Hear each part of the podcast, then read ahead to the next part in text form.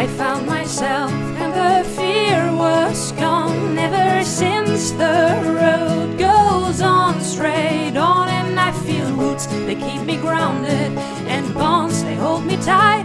How are we all the same? And whatever will be I found my me Willkommen, schön, dass ihr dabei seid bei Have a Talk, dem Podcast von Found My Me.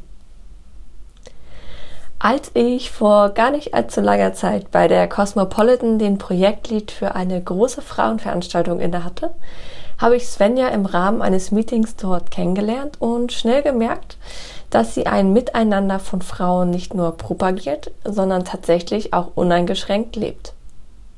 Diese Werteeinstellung begegnet mir immer wieder, aber auch nicht alltäglich. Und ich denke, ich lehne mich nicht zu weit aus dem Fenster, wenn ich sage, dass wir beide gespürt haben, dass wir in unserer gesamten Aufstellung den ein oder anderen Match haben. Umso spannender war es für mich jetzt, Svenjas gesamten Herzensweg im Talk kennenzulernen. Ihr Herz schlug ab dem Moment für den Journalismus, in dem sie damit das erste Mal in Kontakt kam. Einem guten Rat folgend entschied sie sich dennoch im Studium für eine andere Richtung und wählte ihre Fächer ganz nach Interesse und Herzenswunsch. Den journalistischen Faden nahm sie im Anschluss sehr erfolgreich wieder auf. Über die Jahre widmete sie sich hier immer mehr dem Thema Frauen, insbesondere im Kontext Beruf und Karriere und nahm dort schließlich auch eine aktive begleitende Rolle ein. Heute hat sich die Gewichtung ganz hierhin verlagert. Sie bringt Investoren und Startups zusammen und drückt auch hier die Frau in den Fokus. Es ist nicht zuletzt der rote Herzensfaden in Svenjas Leben, der sie heute sagen lässt, dass sie wirklich glücklich und angekommen ist.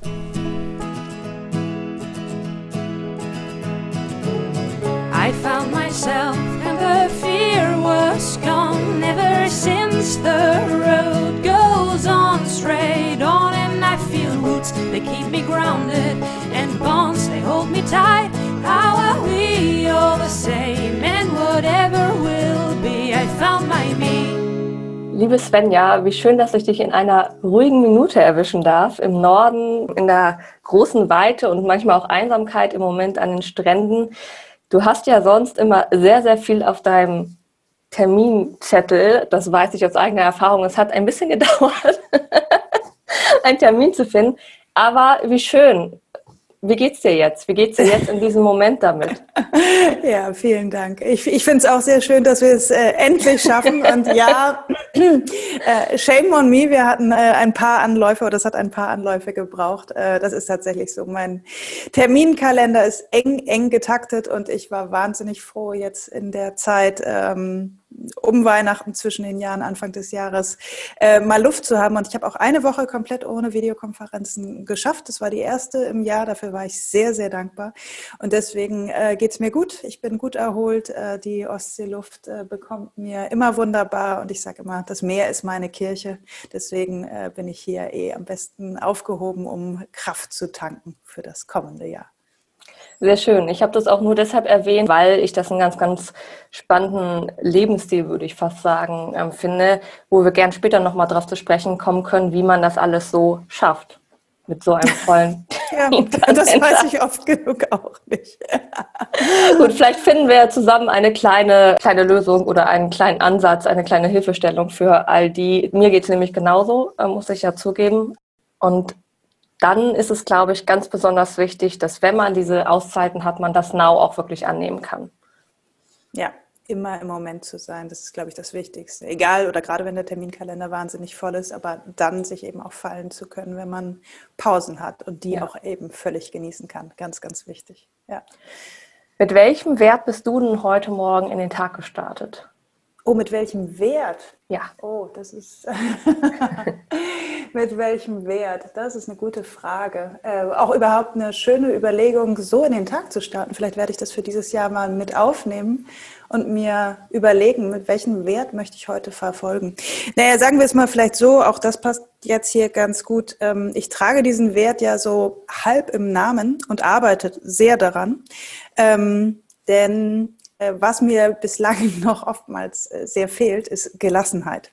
Ja, ich heiße Lassen mit Na Nachnamen und habe dementsprechend auch meinen mein Instagram-Namen, äh, mir einen, einen Zwischennamen sozusagen abgekürzt gegeben, den es nicht gibt, aber deswegen Svenja G. Lassen, mhm. weil ich wirklich an dieser Gelassenheit arbeite und ich glaube, gerade in der aktuellen Situation ist es für uns alle sehr, sehr wichtig, ähm, gelassen umzugehen mit den ja, mit den mm, Einschränkungen, die uns gerade, ähm, die uns gerade alle betreffen, ähm, auch mit der Reizbarkeit vieler Menschen, mit der, äh, mit den Problemen. Ähm, und das heißt eben lange nicht gleichgültig, sondern wirklich gelassen zu bleiben, ruhig zu bleiben, oftmals erstmal nachzudenken, bevor man sich aufregt. Und das ist für mich äh, noch ein sehr langfristiges Lebensziel, aber da arbeite ich dran. Ja, ich glaube, das wäre wär auch heute für ein, ein Wert, äh, wobei mich hier im Moment nicht so viel aufregt. Ja, spannend. Ich hätte jetzt auf Ja getippt im Namen, was da drin ist, das Ja, also das Leben anzunehmen. So, das finde ich ist ein zweiter schöner Aspekt und ähm, den nehme ich bei dir auch sehr stark wahr, dass du sehr lösungsorientiert bist und das nimmst, wie es ist und immer schaust, okay, was, was kann man am besten jetzt daraus machen? Mhm, also mhm. zwei schöne Bedeutungen. Ja, ja, stimmt. Das äh, genau. Ja, äh, ja sagen und positiv äh, sein unbedingt, würde ich auch denken. Ähm, das Nein sagen muss ich, glaube ich, mehr lernen, mich abzugrenzen. Mhm. Ich sage immer eher ja, auch gerade, und da kommen wir wieder auf die engen Termine, ähm, weil ich mich für sehr viel ähm, und vieles und viele Menschen äh, und Ideen begeistern kann und auch immer gerne helfen möchte. Und deswegen bin ich sehr schnell im Ja. Klar, mache ich, äh, können wir tun, äh, kann ich, äh, kann ich umsetzen und äh, zack ist der Kalender dann wieder voll. Ich glaube, da, da haben wir schon äh, den Grund für den vollen Kalender. Der ist das Ja. Aber grundsätzlich sage ich lieber Ja als Nein. Ja, es ist ja eine feine Balance und ich glaube, das ähm, haben viele die Herausforderung, Nein zu sagen. Ich kann das zum Beispiel eigentlich sehr gut, aber ich weiß, dass ich damit ähm, oft ja, alleine stehe und dass es ein Thema ist, was viele beschäftigt. Total, ganz wichtiger Punkt, sich gut abzugrenzen äh, und auch äh, ja mit seinen Kräften Haus zu halten, ja, also mhm. wirklich so einen gesunden Egoismus an den Tag zu legen, weil ähm, ja, und ein Nein ist ja nicht ein Nein zu einer Person grundsätzlich oder zu einer Idee, sondern einfach Nein, es tut mir leid, das schaffe ich aktuell nicht. Ja, ähm, mhm. ich kann dir dabei nicht helfen und äh, nee, das muss ich tatsächlich äh, noch ein wenig lernen und finde es immer bewundernswert, wenn andere das gut können. Ich habe auch eine eine Freundin, die das sehr gut kann. Das ist immer so mein Role Model in der Beziehung und äh, ja, das ist wirklich das, was ich mir dieses Jahr ein bisschen mehr mehr vorgenommen habe, um ähm, ja, um, um selbst eben genug Kraft äh, zu haben und dann, ja. ja, und dann auch natürlich ähm, dazu, zu dem, wozu ich Ja sage, dafür auch genug Zeit zu haben. Das ist es nämlich, genau. Du sagst, du lässt dich sehr schnell begeistern und möchtest gerne auch unterstützen. War das immer schon so? Kannst du dich daran erinnern? War das als Kind auch schon so bei dir? Hm, ich bin ähm, ich muss sagen, ich habe total wenig Erinnerungen äh, äh, als Kind. Ähm, ich finde es immer bewundernswert, wenn andere Menschen das haben. Ich habe dazu eine eigene Theorie. Ähm, also unter anderem, vielleicht ist auch einfach große Vergesslichkeit, aber ich glaube, dass Menschen mit Geschwistern oftmals äh, mehr Erinnerung haben. Ich bin Einzelkind mhm. und ähm, ich glaube oder erlebe es oft bei Geschwistern, dass die so sozusagen immer eine Referenz haben und viel miteinander erlebt haben und etwas bei ihren Geschwistern gesehen haben und sich eher ausgetauscht haben und deswegen auch mehr Erinnerungen als Kind haben. Das ist jetzt bei mir wirklich erst, muss ich wirklich sagen, spät ein, so 13, 14. Vorher weiß ich nicht mehr besonders viel außer den Dingen, die jetzt ähm, die ich jetzt, äh, ja, ne, die man mit, mit Fotos und, und mhm. Urlauben oder so weiter, ähm, die weitergetragen werden und an die man sich deswegen erinnern kann oder natürlich Anekdoten, die immer wieder erzählt werden. Ähm, helfen wollen da, puh, kann ich gar nicht sagen.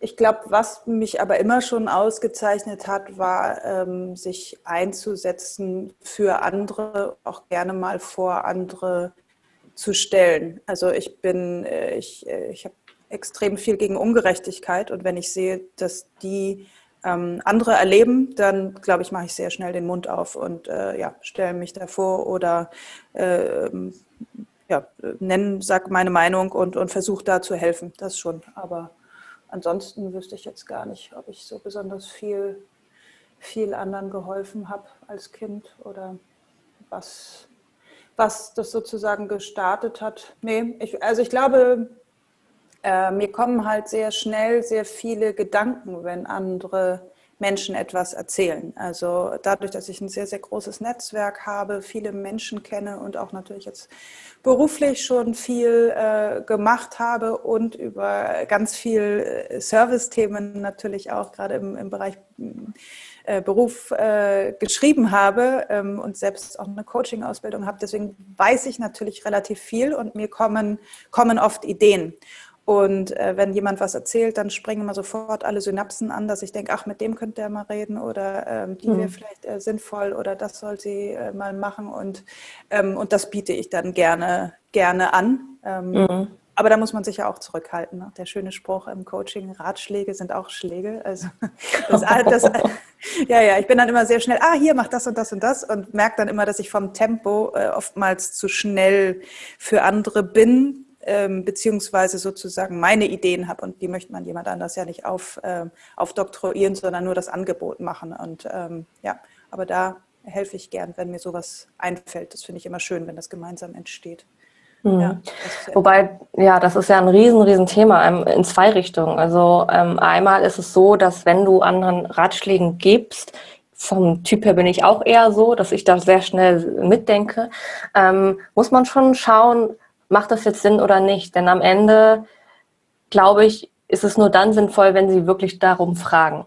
Genau. Und im Idealfall auch einen Ausgleich haben, in welcher Form auch immer. Mhm. Ja? Ähm, aber wenn man das einfach so macht, am Ende ist sogar bei einem selbst dann noch irgendwie das Minus manchmal. Das ist so verrückt. Ja, absolut. Und genau wie du sagst, es muss halt, jeder muss seinen Weg finden. Ja, da sind wir jetzt auch wieder äh, absolut bei dir. Und deswegen, man kann Angebote machen und eben mitdenken, brainstormen, drüber sprechen. Aber die Entscheidung muss natürlich jeder, jeder für sich treffen. Und das ist eben auch ganz wichtig, ähm, ja, da den persönlichen Weg zu finden und nicht zu schnell zu sagen. Und es ist ja auch, ähm, ja, immer eine Typfrage. Ja, ich bin sicherlich sehr, sehr offen und extrovertiert und gehe sehr viel schneller auf Leute zu und äh, andere tun das weniger oder haben, haben ein anderes Tempo, Dinge vielleicht erst zu recherchieren. Und oft genug muss ja auch der Leidensdruck ähm, erst so groß sein, dass du wirklich etwas änderst und umsetzt. Ja, von, von außen wirkt das dann ganz schnell so, oh, kannst doch nicht ertragen, los, mach was. Mhm. Aber ähm, bis der andere etwas tut, äh, ja, da muss oftmals viel passieren und es muss da von innen kommen. Und ich sage immer, die, den, den Zeitpunkt, den findet und merkt dann jeder selbst, wann es soweit ist, was zu ändern. Ja, das stimmt. Man hat immer eine Idee davon, wie es dem anderen geht, aber man weiß es gar nicht. Vielleicht ist es auch total in Ordnung oder der Leidensdruck ist noch nicht groß genug oder oder es ist, ähm, das beobachte ich auch oft, dass man irgendwie meint zu wissen, was jetzt gut wäre für den anderen und was nicht. Das genau. kann man aber nicht wissen. Genau. Nee, das kann man nicht wissen. Ich glaube dann immer nur ist, wenn man, also gerade wenn man jetzt Freundinnen lange und eng berät, da muss ich sagen, wenn immer wieder dasselbe Thema aufkommt, ja, über das man auch schon oft genug gesprochen hat und gemeinsam auch Lösungsmöglichkeiten mhm. gefunden hat, dann komme ich, also es dauert zwar lang, aber dann komme ich dann irgendwann an den Punkt, wirklich zu sagen, du entweder änderst du jetzt etwas an der Situation oder wir sprechen nicht mehr drüber, weil immer wieder die gleiche, ja. das, ist, ne, das ist wie wenn sich, was weiß ich, Paare oder, oder Menschen nicht trennen können, aber immer wieder über die Beziehung schimpfen. Ähm, und dann zu sagen, so entweder ändert was in der Beziehung oder trenn dich, aber äh, jammer nicht immer. Und ich kenne das auch bei mir selbst, also manchmal wird es mir selbst zu blöd, immer wieder anderen äh, etwas zu erzählen, was ich nicht, nicht äh, schön oder nicht angenehm finde, wo ich sage, jetzt kann ich mir schon selbst nicht mehr zuhören, jetzt ändere was dran, ja, statt dich immer weiter zu beschweren. Mhm. Mhm. So, das ist so der eine Aspekt. Und der zweite, den ich darin auch sehe, ist, welcher jetzt größer in der Dimension ist, kann ich so gar nicht sagen. Das, der zweite Punkt ist nämlich, dass es gar nicht so einfach ist, so selbstlos zu denken. Beziehungsweise kann man das auch wieder in zwei Aspekte aufteilen. Viele haben diese Gabe nicht. Das ist, glaube ich, auch eine Gabe, so denken zu können, dass man einfach vernetzt.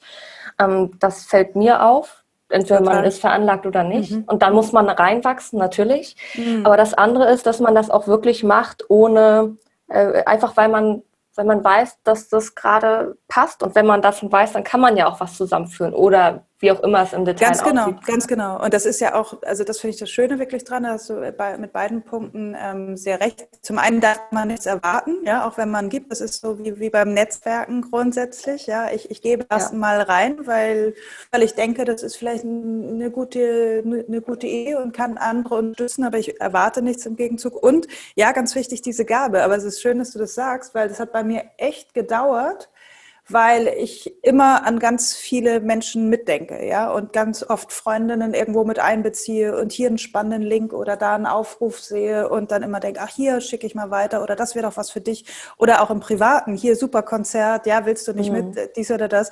Und früher, muss ich sagen, oftmals echt auch getroffen war, wenn ich dann nie gefragt wurde, sondern hinterher gehört habe, dass Manby was gemacht haben, wo ich denke, ach, da wäre ich eigentlich auch gerne dabei mhm. gewesen. Ja, warum fragen die mich denn nicht?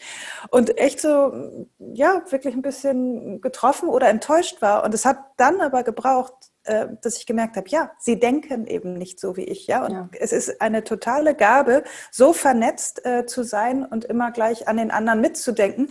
Und genau wie du sagst, das können nicht viele. Und das habe ich äh, deswegen als, ähm, ja, als Gabe und Inhalt ähm, erkannt und setze das auch viel um und weiß, dass ich so bin, freue mich sehr darüber, auch etwas äh, schaffen zu können, auch gerade wenn man neue Menschen oder neue Konstellationen zusammenbringt und daraus etwas äh, entsteht und wächst. Und ähm, auch äh, ja, erfolgreiche Projekte werden. Das freut mich dann immer sehr und das ist dann sozusagen mein, mein ähm, ja, wie soll ich sagen, emotionaler oder, oder übergeordneter Lohn. Das finde ich dann schön, wenn man etwas äh, ja, gestiftet oder angestoßen hat und daraus wieder Neues wächst. Absolut, aber das, wie gesagt, muss man auch so annehmen können und akzeptieren können, dass nicht alle so denken. Ähm, wie siehst du das denn? Ich finde, man kann das auf zwei Ebenen machen. Am Anfang macht man das vielleicht, weil man es kann und weil das auch irgendwo gut ist, aber es kann ja auch irgendwo verletzen, wenn man da selbst noch nicht so safe ist. Ich finde, man kann es erst wirklich aus Herzen machen, Stichwort Herzensweg, wenn man selbst in einer Fülle ist oder in einer eigenen Balance, wenn man sich geerdet und angekommen fühlt. Total, total. Also deswegen, ähm, ja, was ich auch angesprochen habe, das war sicherlich stärker auch in Zeiten, in denen ich vielleicht beruflich äh, oder vor allem auch privat nicht so sehr angekommen war und mhm. mir dann gewünscht hätte, ja, dass andere mehr an mich denken und mich, mich mehr äh, einbeziehen. Und muss wirklich sagen, seitdem ich so äh, absolut erfüllt und äh, unfassbar glücklich bin, ist alles, was dazu kommt, ein schönes on top, aber ich brauche im Prinzip nichts, weil ich einfach ähm, ja, äh, das größte Glück der Welt erlebe und, und ähm, deswegen ja absolut damit im Reinen bin, wie es ist und wie es funktioniert. Und ähm, ja, freue mich, wenn jemand an mich denkt und mir was äh, zukommen lässt oder mich irgendwo dabei haben will. Aber ich, ich ähm, ja, sehne mich nicht mehr danach, weil, weil da, da keine, ähm, ja, keine Lehre ist, ja, die irgendwie gefüllt mhm. werden muss oder ähm, irgendein, irgendwo ein Mangel herrscht. Nee, da hast du recht. Das ist, äh, hat, hat viel damit zu tun, das glaube ich auch. Mhm. Das sind wunderschöne Sätze, die du gerade sagst. Ich würde die aber gern erst später aufnehmen und mal fragen, was denn das Glück ist. Denn ich würde erstmal gerne nochmal ein bisschen von ja, Jugend, junge Erwachsene starten wollen und zu, äh, zu sehen, wie hast du für dich deinen Herzensweg gefunden? Welche Stationen gab es da? Ähm, fangen wir vielleicht erstmal an mit der Wahl des Studiums. Du hast direkt drei Sachen studiert, Kulturwissenschaften, Germanistik und Soziologie. Ja. Gab es da für dich konkrete Auslöser? Ähm, wieso hast du dich dazu entschieden? Schlug das Herz dafür? Was war da der Hintergrund? Mm, mm, ja, ähm, hat sich tatsächlich sehr klar äh, entwickelt und auf einen, äh, auf einen Ratschlag hin. Mir war schon sehr, sehr schnell oder sehr früh klar, dass ich Journalistin werden möchte. Ähm, ich glaube, so, wann macht man denn so sein Wirtschaftspraktikum? Zehnte, elfte Klasse, irgendwie sowas, äh, äh, glaube ich, ist das erste. Ich weiß das gar nicht. Ich ja. war in England oh. in der Zeit. Ja, okay, ich glaube irgendwie in der Zeit. Und das habe ich ja. tatsächlich beim, beim, da habe ich ein Praktikum oder, oder dieses Wirtschaftspraktikum gemacht beim NDR äh, hier in Flensburg, also ganz mhm. kleines Regionalbüro. Und es war auch nur ein oder zwei Wochen oder so.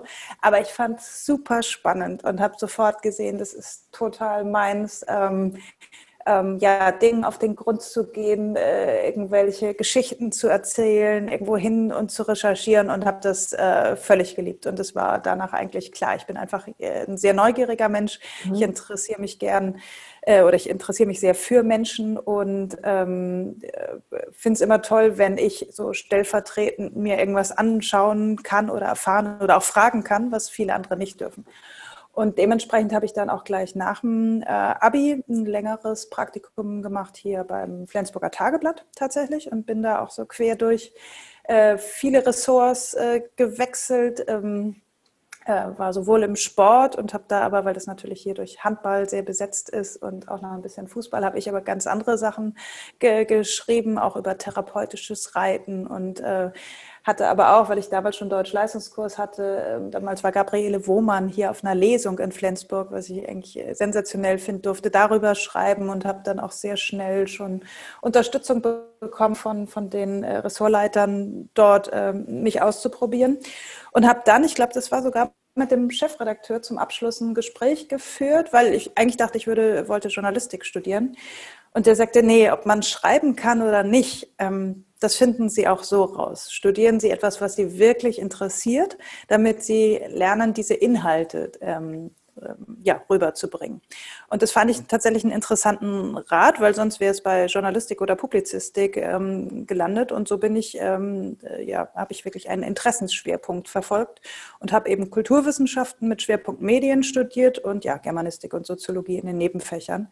Ähm, und das war sehr, sehr breit angelegt. Ähm, ja, Kulturwissenschaften wirklich ganz viel Filmgeschichte gemacht und, und ähm, sehr viele Wahlfächer, aber immer gemäß äh, meiner Interessen und habe dann aber während des gesamten Studiums in allen Semesterferien ohne Ende Praktika gemacht. Also ich weiß gar nicht, wie, wie, wie viele äh, da zusammenkamen, wirklich unterschiedlichste Sachen, habe auch frei gearbeitet während des Studiums. Also ähm, da kam viel und habe mich dann einfach ähm, ja, während des Studiums dann äh, auf die Journalistenschule beworben. Genau, und bin dort zur BJS, zur Berliner Journalistenschule gegangen und habe dort die Ausbildung genossen über anderthalb Jahre. Wie lange war das Studium damals? Das Magisterstudium mhm. davor, was war das? 93 bis 99, glaube ich. Ja, ne, das war, aber ich bin ja Bachelor. Ja, genau, du bist ja Bachelor. Ah, ja, anders. Ja, mhm. Jahre studiert, genau. Und ja. Dann, ja die Journalistenschule dann eben noch äh, on top, aber das ist ja wirklich eine Berufsausbildung dann. Also da wirst du Redakteurin für Print, Hörfunk und Fernsehen. Das war auch trimedial, das war eben auch sehr, sehr spannend im Gegensatz zu, zu einigen anderen äh, Schulen. Und es war super, gerade auch die Zeit, 99, 2000 in Berlin, super, super spannend, ja, und äh, das war im Haus vom Berliner Verlag, also direkt am Alex, äh, du hast Regierungs... Ähm, Zentrum äh, in der Nähe und äh, eben haben dann ähm, dort Print gemacht, später beim SFB, dann Hörfunk und Fernsehen und es war eine, eine ganz tolle Zeit und äh, ja, sehr spannend. Genau, und so bin ich Journalistin geworden. Schöner Weg, schön irgendwie einfach dem Flow gefolgt und trotzdem seine Interessen verfolgen können. Also auch ganz toller Rat, finde ich. Ja. ja, total, total. Also es war, ich bin eben da, es war eine ganz skurrile oder lustige Aufnahmeprüfung, damals noch, ich weiß nicht, ob ob es noch jemand kennt, es war damals stand der Potsdamer Platz noch nicht, sondern da stand nur eine rote Box. Also so ein, so ein großes rotes ähm, wie soll man sagen, es war so ein Infozentrum, glaube ich, wie der Potsdamer mhm. Platz mal aussehen soll. Ansonsten war Brachland und Baustelle.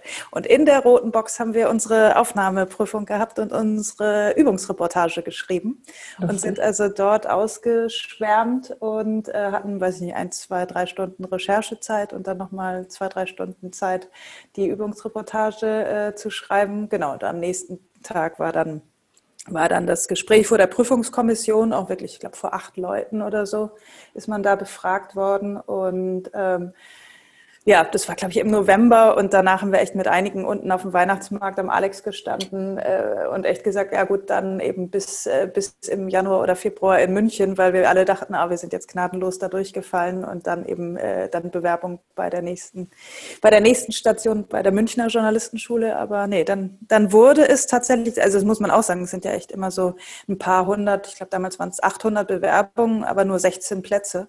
Mhm. Und das ist natürlich irre, äh, ja, da eine Zusage zu bekommen. Und ich weiß noch, als ich der, als der Brief kam, äh, da war neben dem Adressfeld so ein ganz kleiner Smiley. Und da habe ich natürlich schon gedacht, mh, hm, ja, ähm, das äh, ja, könnte so aussehen. Ich habe mich aber den ganzen Tag nicht getraut, ihn aufzumachen, weil ich mit meinem damaligen Freund in Bremen zusammen lebte und dachte, oh, jetzt dann wirklich äh, ja, im April schon nach Berlin ziehen. Und äh, ja, habe es dann abends aufgemacht und er sagte dann irgendwie so, ja, habe ich doch mit gerechnet, ist doch klar und äh, logisch machst du. Und äh, nee, das war natürlich ein spannender, äh, spannender Schritt und äh, tolle Zeit, um da zu sein. Also leider nur zwei Jahre in Berlin.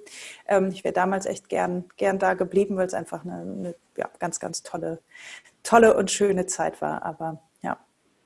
Ja, auch, auch eine Zeitenwende ne, in der mhm. Zeit so. Und mhm. Äh, Transformation von Medien fing ja schon damals an. Ähm, hm. Ja, hat sich wirklich, also wir sind 2000 eben fertig geworden und ich hatte dann auch gleich ein Jobangebot von Gruner und Jahr aus äh, in Hamburg und bin deswegen hingegangen, weil dann direkt von der Schule ähm, oder von der Journalistenschule eben eine, eine, feste Redakteursstelle war natürlich super, war damals aber auch Usus, muss man dazu sagen. Ja, die Absolventen haben direkt Angebote bekommen. Und deswegen habe ich es auch äh, angefangen, weil ich das sehr spannend fand und schon ein Jahrgang danach, selbst von der Henry-Nannen-Schule, ähm, da hat kaum jemand einen Job bekommen, weil da genau 2000, ja, dann war natürlich auch so die ganze, die ganze platzte die erste Dotcom-Blase, ja, da ist ganz vieles in Umbruch geraten und äh, ja, wir waren so der letzte Jahrgang, der fertig wurde, quasi damals mit Jobgarantie. Mhm. Wow, spannend. Mhm. Ist ja heute fast undenkbar. Ja.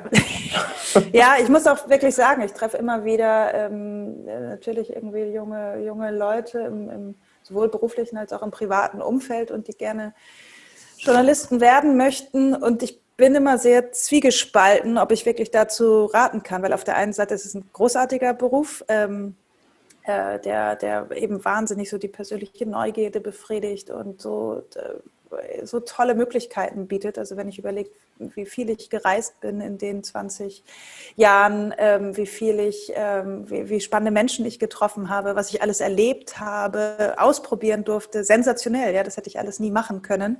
Nichtsdestotrotz ist es halt ähm, nicht besonders gut bezahlt, das muss man offen dazu sagen, ja, außer vielleicht die Position ganz, ganz oben.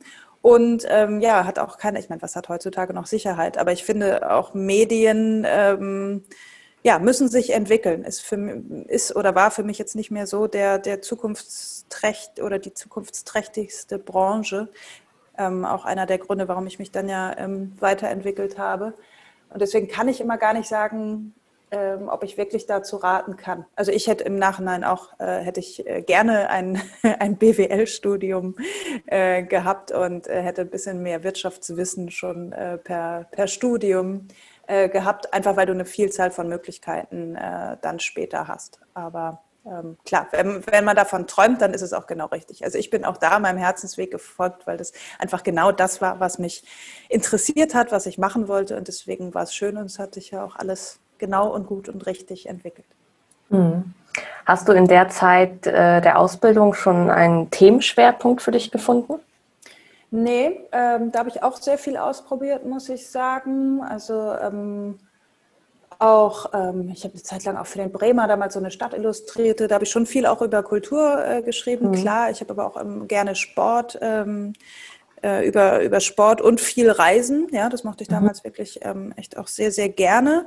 Damals den, den Schwerpunkt ehrlich gesagt noch gar nicht so. Ich glaube, der kam dann in erster Linie ja gar nicht in Hamburg, sondern dann schon in München bei der Cosmo auf, äh, weil ich da das Ressort Job und Karriere übernommen habe. Und das war eben sehr spannend. Äh, 2000, muss ich überlegen, 2005 oder 2006. Mhm, 2000. ähm, und äh, das war eben eine Zeit, die, ähm, ja, ich meine, wenn wir jetzt zurückschauen, wie sich unser Arbeitsleben in den letzten 15 Jahren entwickelt hat, äh, dann war das einfach toll zu sehen, hey, was ist da möglich? Was bedeutet New Work? Ja, welche, welche ähm, Ideen hatten wir? Welche Zyklen ähm, sind neu?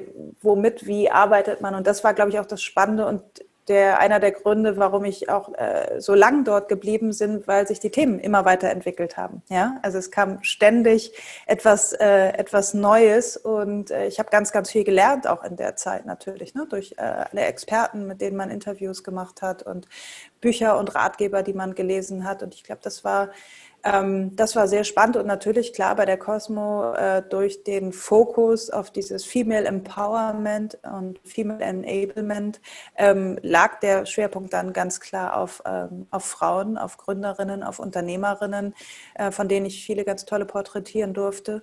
Und ähm, da habe ich schon gesehen, ja, ähm, das finde ich wahnsinnig spannend, äh, aufzuzeigen, wer seinen Weg geht und wie, diese Tipps und Erfahrungen weiterzugeben und damit wiederum auch anderen ja, zu helfen oder vielleicht auch Mut zu machen, etwas, etwas auszuprobieren und sich weiterzuentwickeln.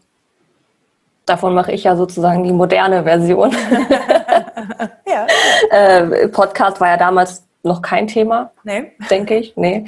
Ähm, und so dieses ähm, die Veranstaltungen, die heute, Veranstaltungsreihen, die heute ähm, ja stattfinden und die auch, auch zu VMHMI gehören, war ja damals auch noch nicht so gegeben.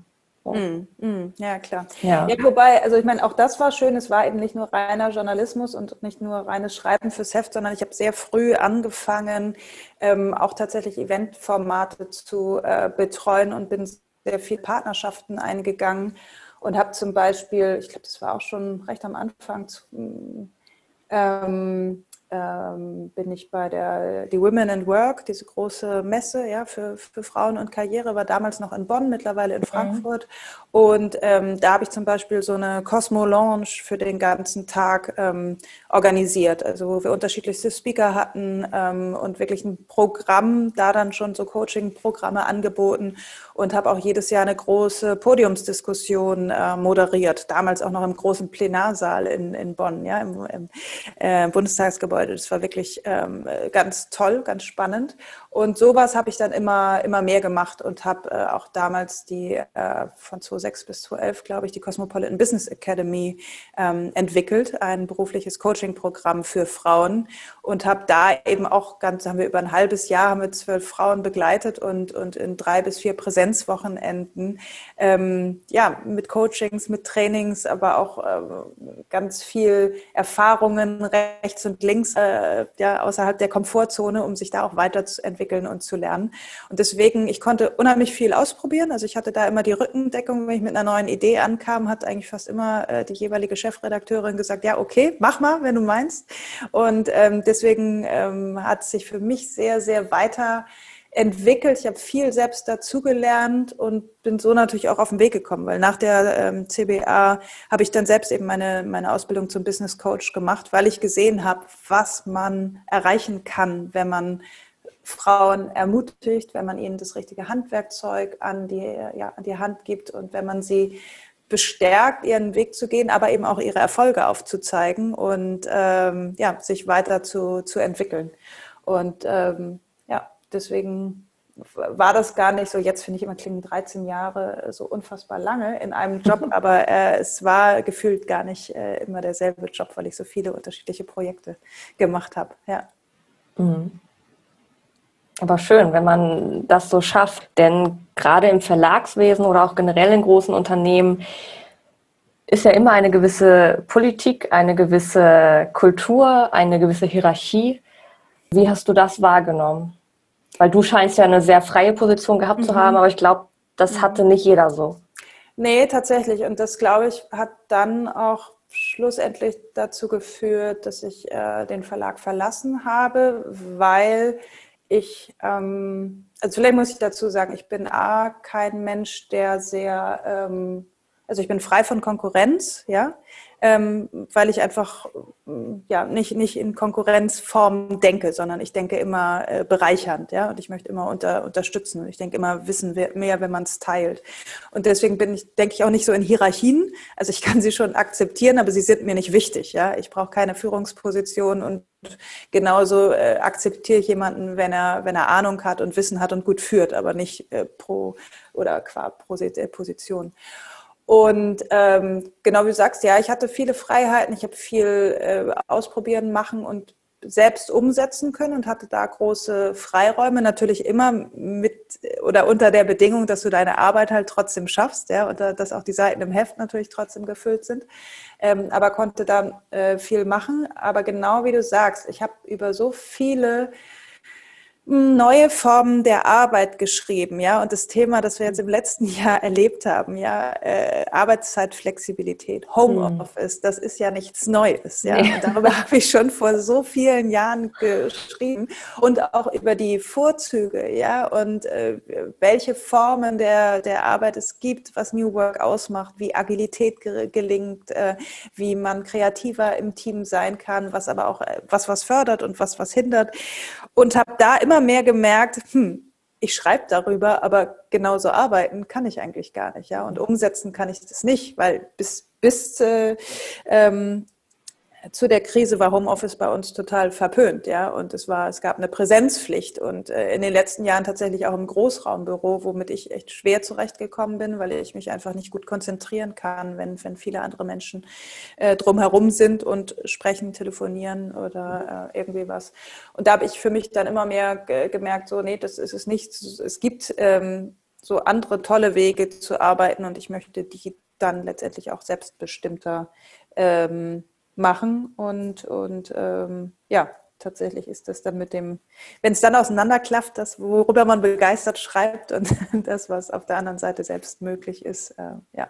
Aber wie so viele haben natürlich auch die Verlage dieses Jahr, denke ich, viel gelernt oder letztes Jahr viel dazu gelernt und äh, haben sich angepasst und denken jetzt auch sehr in die Breite und äh, ja, setzen natürlich auch viel so mehr in den 360 Grad äh, Gedanken um, was äh, sehr gut gelingt. Und das muss man ja auch dazu sagen, ich habe den Verlag ja nicht, äh, also ich habe ihn zwar schon verlassen, aber ich habe ihn in, in, den gesamten letzten anderthalb Jahren noch weiter ähm, inhaltlich begleitet und die Supporter Academy ähm, äh, ja, ursprünglich initiiert und, und aufgebaut, aber eben jetzt auch viel, viele Workshops im letzten Jahr dort moderiert und ähm, habe da dann auch toll gesehen, wie jetzt das Zusammenspiel von ganz unterschiedlichen Abteilungen gut funktioniert und ähm, ja, online und print zusammenkommt äh, und ähm, dass viel mehr möglich ist. Also ich denke, auch da ist viel in Bewegung. Mhm. Ja, es ist äh, spannend. Ne? Es war alles schon da, aber wäre diese Pandemie nicht gekommen, wer weiß, wie lange es gebraucht hätte, bis es akzeptiert wäre. Genau, und da war es auf einmal von einer Woche auf, der, auf die andere Wahnsinn, möglich, ne? dass ja. alle irgendwie Rechner hatten und Systeme auch zu Hause installiert ja. bekommen haben, einfach damit die Arbeit geschafft wird. Ja, ja. schon, ist schon echt verrückt.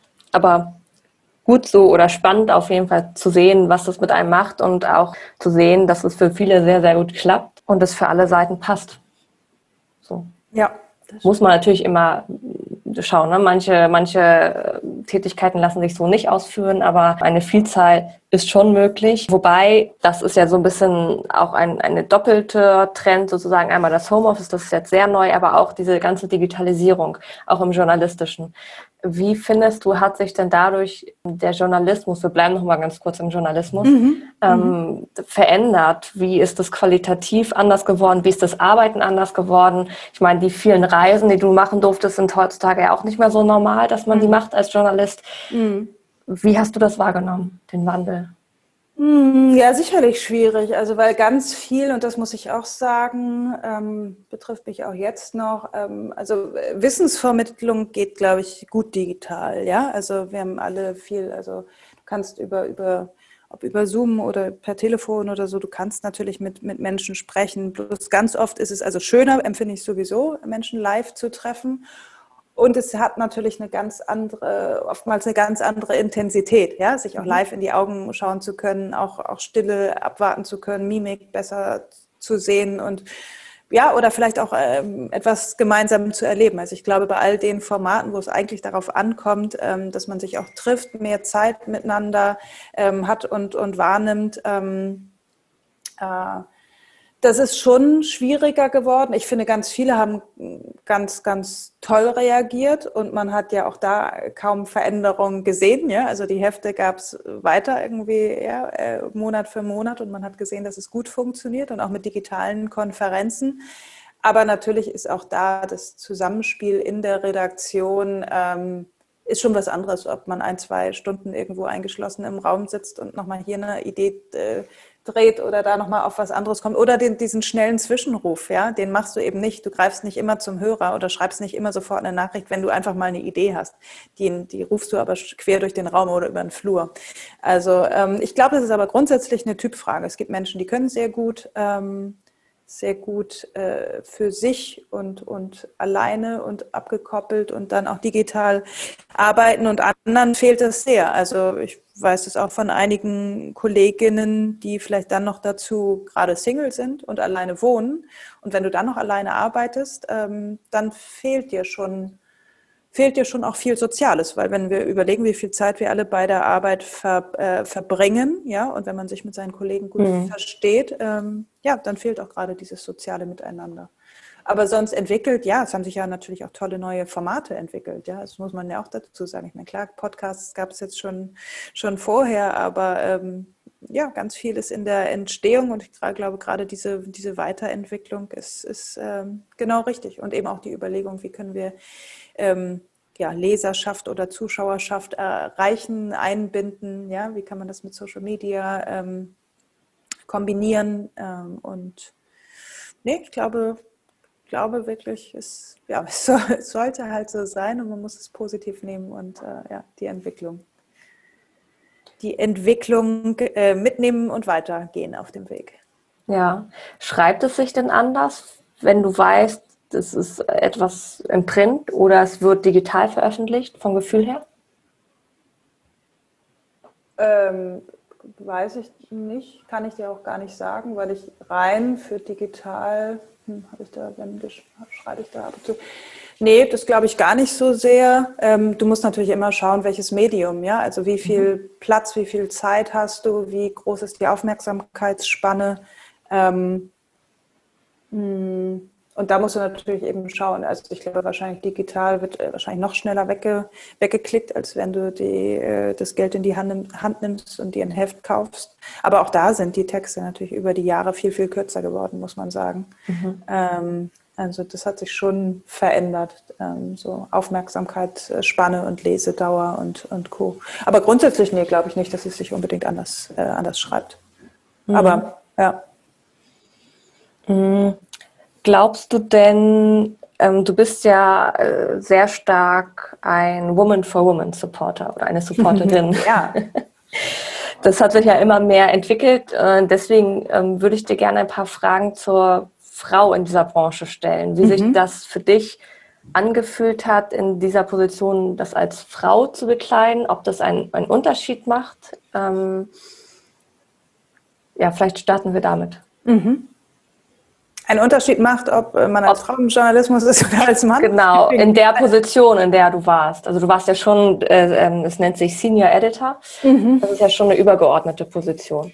Ja, schon, aber also auch da sehr, sehr flache Hierarchien, weil kleines Team und man muss dazu sagen, der, der Journalismus und gerade auch dann der Printjournalismus und der Printjournalismus bei, bei Frauenzeitschriften ist natürlich durchgängig weiblich geprägt. Also wir hatten immer nur einen Quotenmann sozusagen in der Redaktion. Ähm, was ich dazu nur sagen kann, und das habe ich auch immer beteuert, ist, dass äh, ganz oft hört man dann die, die Reaktion, oh Mann, das muss ja ein totaler äh, ja, Zickenterror sein bei euch in der Redaktion.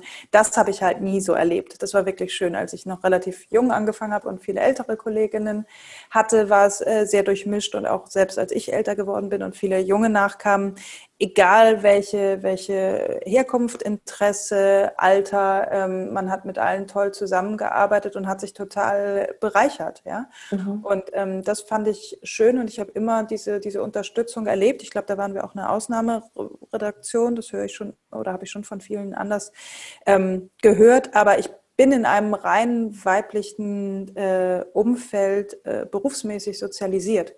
Ich habe zum Beispiel auch nie für einen männlichen Chef gearbeitet. Ja? Also ich glaube nur mal die drei Monate in New York äh, beim im ZDF-Büro von Udo van Kampen. Ähm, das war, glaube ich, so die einzige Zeit, dass mir mal ein Mann was zu sagen hatte. Und äh, das ist natürlich schon was, ähm, ja, was viele andere so gar nicht erleben. Und ich glaube eher, das hat mich dann so ähm, extrem verwundert, ähm, als ich den Job gewechselt habe vor zwei Jahren, ähm, dass ich da dann auf einmal gesehen habe, huch, wo sind denn die ganzen Frauen? Mhm. Äh, ja, warum sind, sind hier denn so wenig? Und ähm, auch bei vielen Events und Terminen und äh, warum finden die dann nicht statt? Und das habe ich dann eher als, als unfassbar äh, ja, nicht nur ungerecht empfunden, sondern einfach äh, keinerlei Verständnis dafür gehabt und wollte wissen, woran liegt denn das? Und äh, ja, bin deswegen natürlich auch jetzt dabei, das zu ändern. Mhm. Wobei man ja gerade auch in Verlagshäusern ähm, immer wieder Stichwort Frauenquote hört in Verbindung damit. Ähm, da hattest du dann wahrscheinlich äh, ja, die Ausnahmefälle oder wie erlebst du das? Jetzt ja, nee, das war wirklich, also es hat, hat damals noch auch die, äh, die Gründerin äh, der Cosmo, Helen Gurley Brown, ähm, hat, äh, also hatte viele, sehr, sehr, ich durfte sie noch persönlich kennenlernen, ganz, ganz tolle Frau, die damals aus New York zu uns kam. Ähm, und äh, eine Maxime war, dass die Cosmo immer nur von weiblichen Chefredakteurinnen äh, geleitet werden darf, was ich auch absolut äh, verständlich ah, ja. finde. Mhm. Das weiß ich, ist bei anderen, ähm, auch Frauenmagazinen und Verlagen anders. Und das ist zum Beispiel etwas, was ich nicht verstehe. Ja, also natürlich dürfen da gerne Männer arbeiten und mitarbeiten, aber ähm, so ein Blatt zu führen, finde ich, ist, ist die Aufgabe in der Form auch einer, einer Frau. Ähm, aber natürlich, wenn du dann weiter in, in, den Verlag schaust und in die Verlagshierarchien, dann ist es mhm. natürlich oft so, dass im gesamten Unterbau und in den, in den Redaktionen und, und äh, wo viel Arbeit geleistet wird, dass da ganz, ganz viele Frauen sind.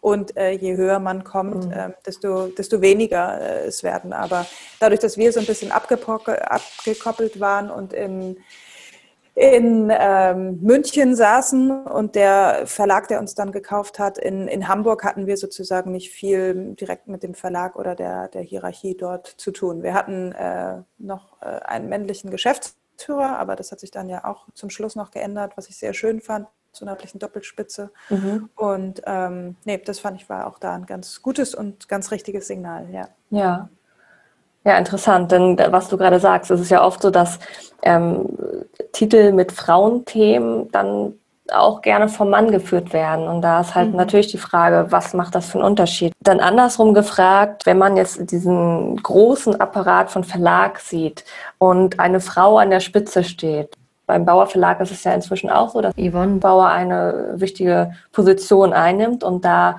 gefestigt steht. Vorher war es auch männlich geführt der Verlag. Wie siehst du das, wenn man eine Frau ist und so einen Verlag entweder selber aufbaut oder übernimmt? Kann man seinem Herzensweg bis nach oben folgen oder ist es irgendwann doch sehr kopfbasiert, weil du natürlich schauen musst, dass der Umsatz stimmt und so weiter?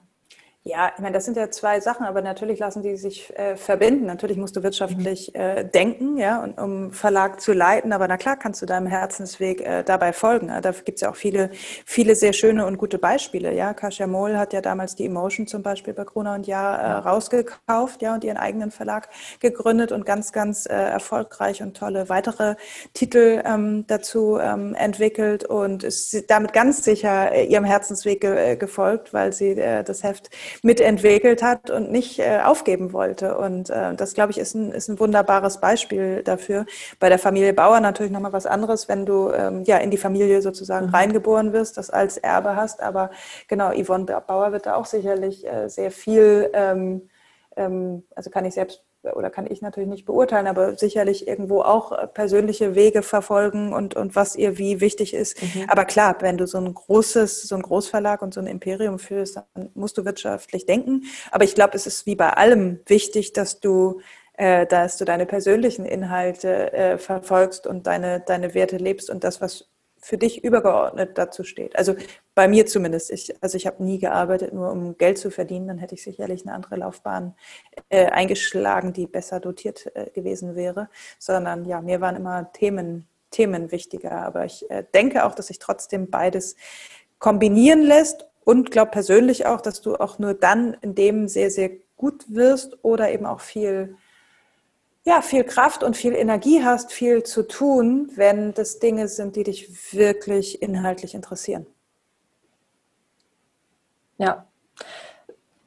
Auch mein Fürsprechen, auch mein Ansatz, auch meine, meine Botschaft. Ich glaube, nur dann kann man auch seine innere Balance finden.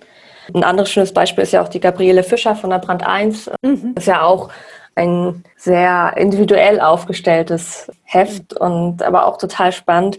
Dann hat es aber natürlich auch Charaktere wie Anna Wintour. Das vielleicht mal als äh, Beispiel zu nehmen. Wie sehr kann man denn in einer so verantwortungsbewussten und führenden Rolle noch seine Weiblichkeit leben, ohne dass man von außen als sehr hart wahrgenommen wird und vielleicht auch nicht so beliebt ist? Du, das musst du tatsächlich äh, Frauen wie Sie fragen, weil ich glaube, das ist nochmal hm, was ganz anderes, wenn du A, so ein großes ähm, Team führst und, und so mhm. viel Verantwortung hast, auch ne, was den Erfolg eines, eines solchen Heftes ähm, äh, angeht. Ich bin der absoluten Überzeugung, dass du in allem deine absolut deine Weiblichkeit leben kannst und, ähm, und zeigen kannst und auch zeigen sollst. Also das haben wir bei der Cosmo damals genauso propagiert. Das ist aber auch etwas, was ich natürlich jetzt äh, in meinem jetzigen Job sehr mache. Ich möchte ganz klar, dass, ähm, dass die Menschen äh, sehen, dass ich eine Frau bin und auch nach meinen weiblichen, ja, weiß ich nicht, Werten äh, oder Eigenschaften agiere und auch mich dort äh, genau für Frauen äh, einsetze, gerade wenn sie noch so in der Minderheit sind. Und ähm, absolut, also äh, ich glaube, es wird sich, es wird sich ganz komisch anfühlen. Also wir wollen ja keine, keine anderen oder besseren Männer werden, sondern das eine schließt das andere überhaupt nicht aus. Es ist halt einfach nur noch in vielen Bereichen leider so, ähm, dass Frauen unterrepräsentiert sind. Und da gibt es dann immer noch welche, die sich ähm, vielleicht so dem, dem männlichen Weg oder auch dem männlichen Erscheinungsbild anpassen. Das ähm, ja, verstehe ich persönlich äh, nicht oder finde ich schade, weil ich glaube, es zeigt auch ganz viel, äh, ja, eben Persönlichkeit, ja, wer man ist, wie man ist und wie man auftritt.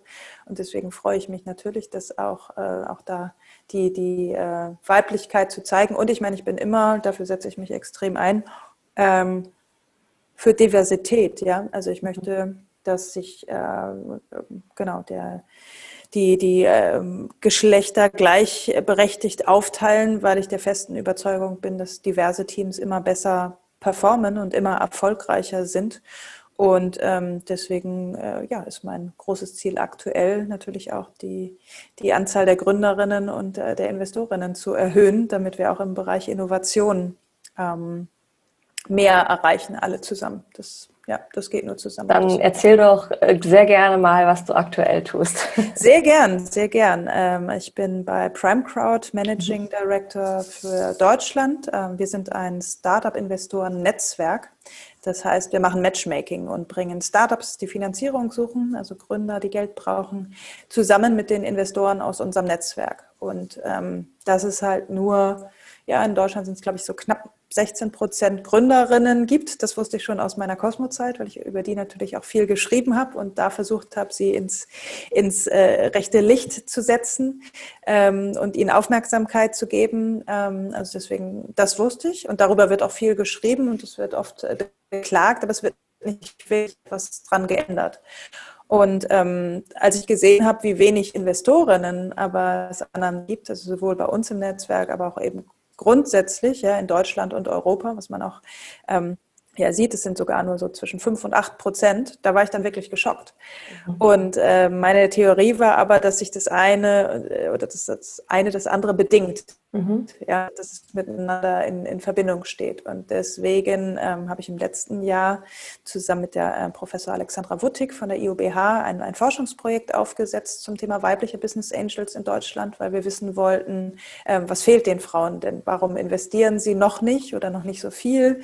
Oder wissen Sie überhaupt, wie das geht? Interessieren Sie sich dafür? Und was müsste geschaffen werden, damit Sie, ähm, ja, damit Sie sich in diesem spannenden Bereich von Innovation und Startup-Investments äh, engagieren?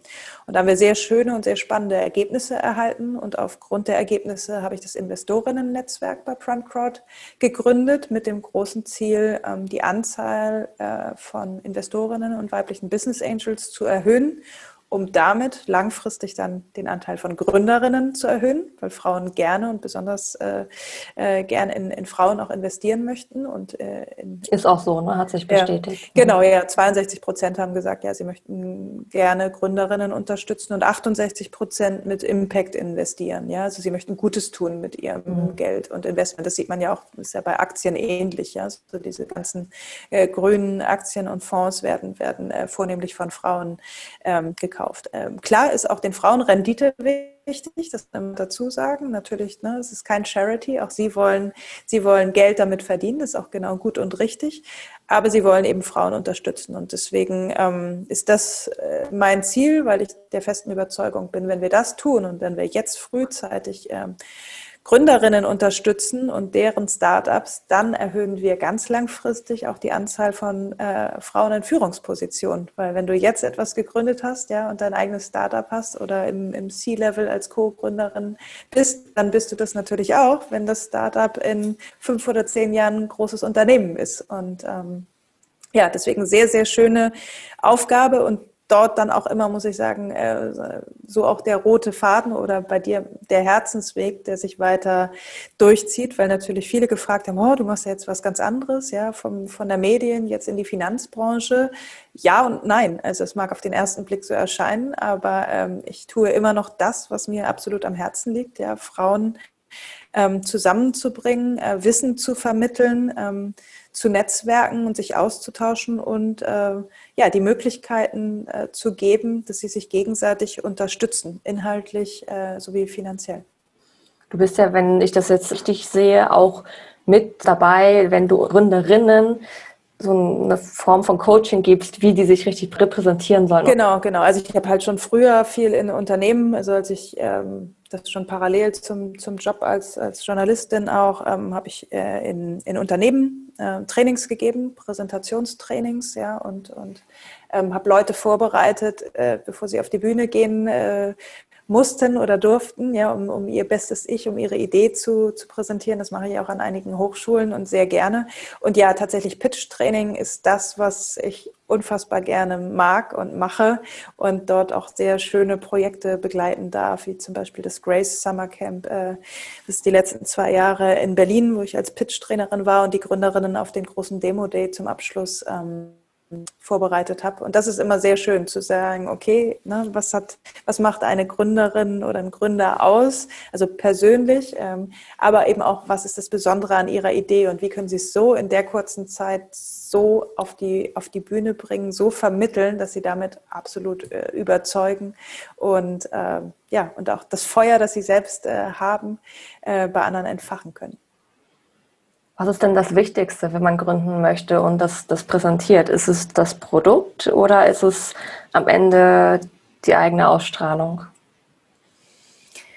Ähm, ja, zwei Sachen, wenn man gründet und, und präsentiert. Also es ist, glaube ich, immer ein Zusammenspiel. Es geht immer um Authentizität, dort auch ganz, ganz wichtig. Äh, ja, rein persönlich, wenn ich äh, sehe oder ich muss sehen, dass jemand von etwas begeistert ist, mhm. ja, sondern wenn ich es nur sage und aber nicht sehe oder spüre, dann ist das nicht echt, nicht äh, authentisch und das spürt das Gegenüber. Ja? Also deswegen auch mit Emotionen darf man sich da äh, nicht zurückhalten. Ähm, natürlich zählt das Produkt, also wenn das Produkt keine, wenn es für, für das Produkt keinen Markt gibt, ja, oder die, ja.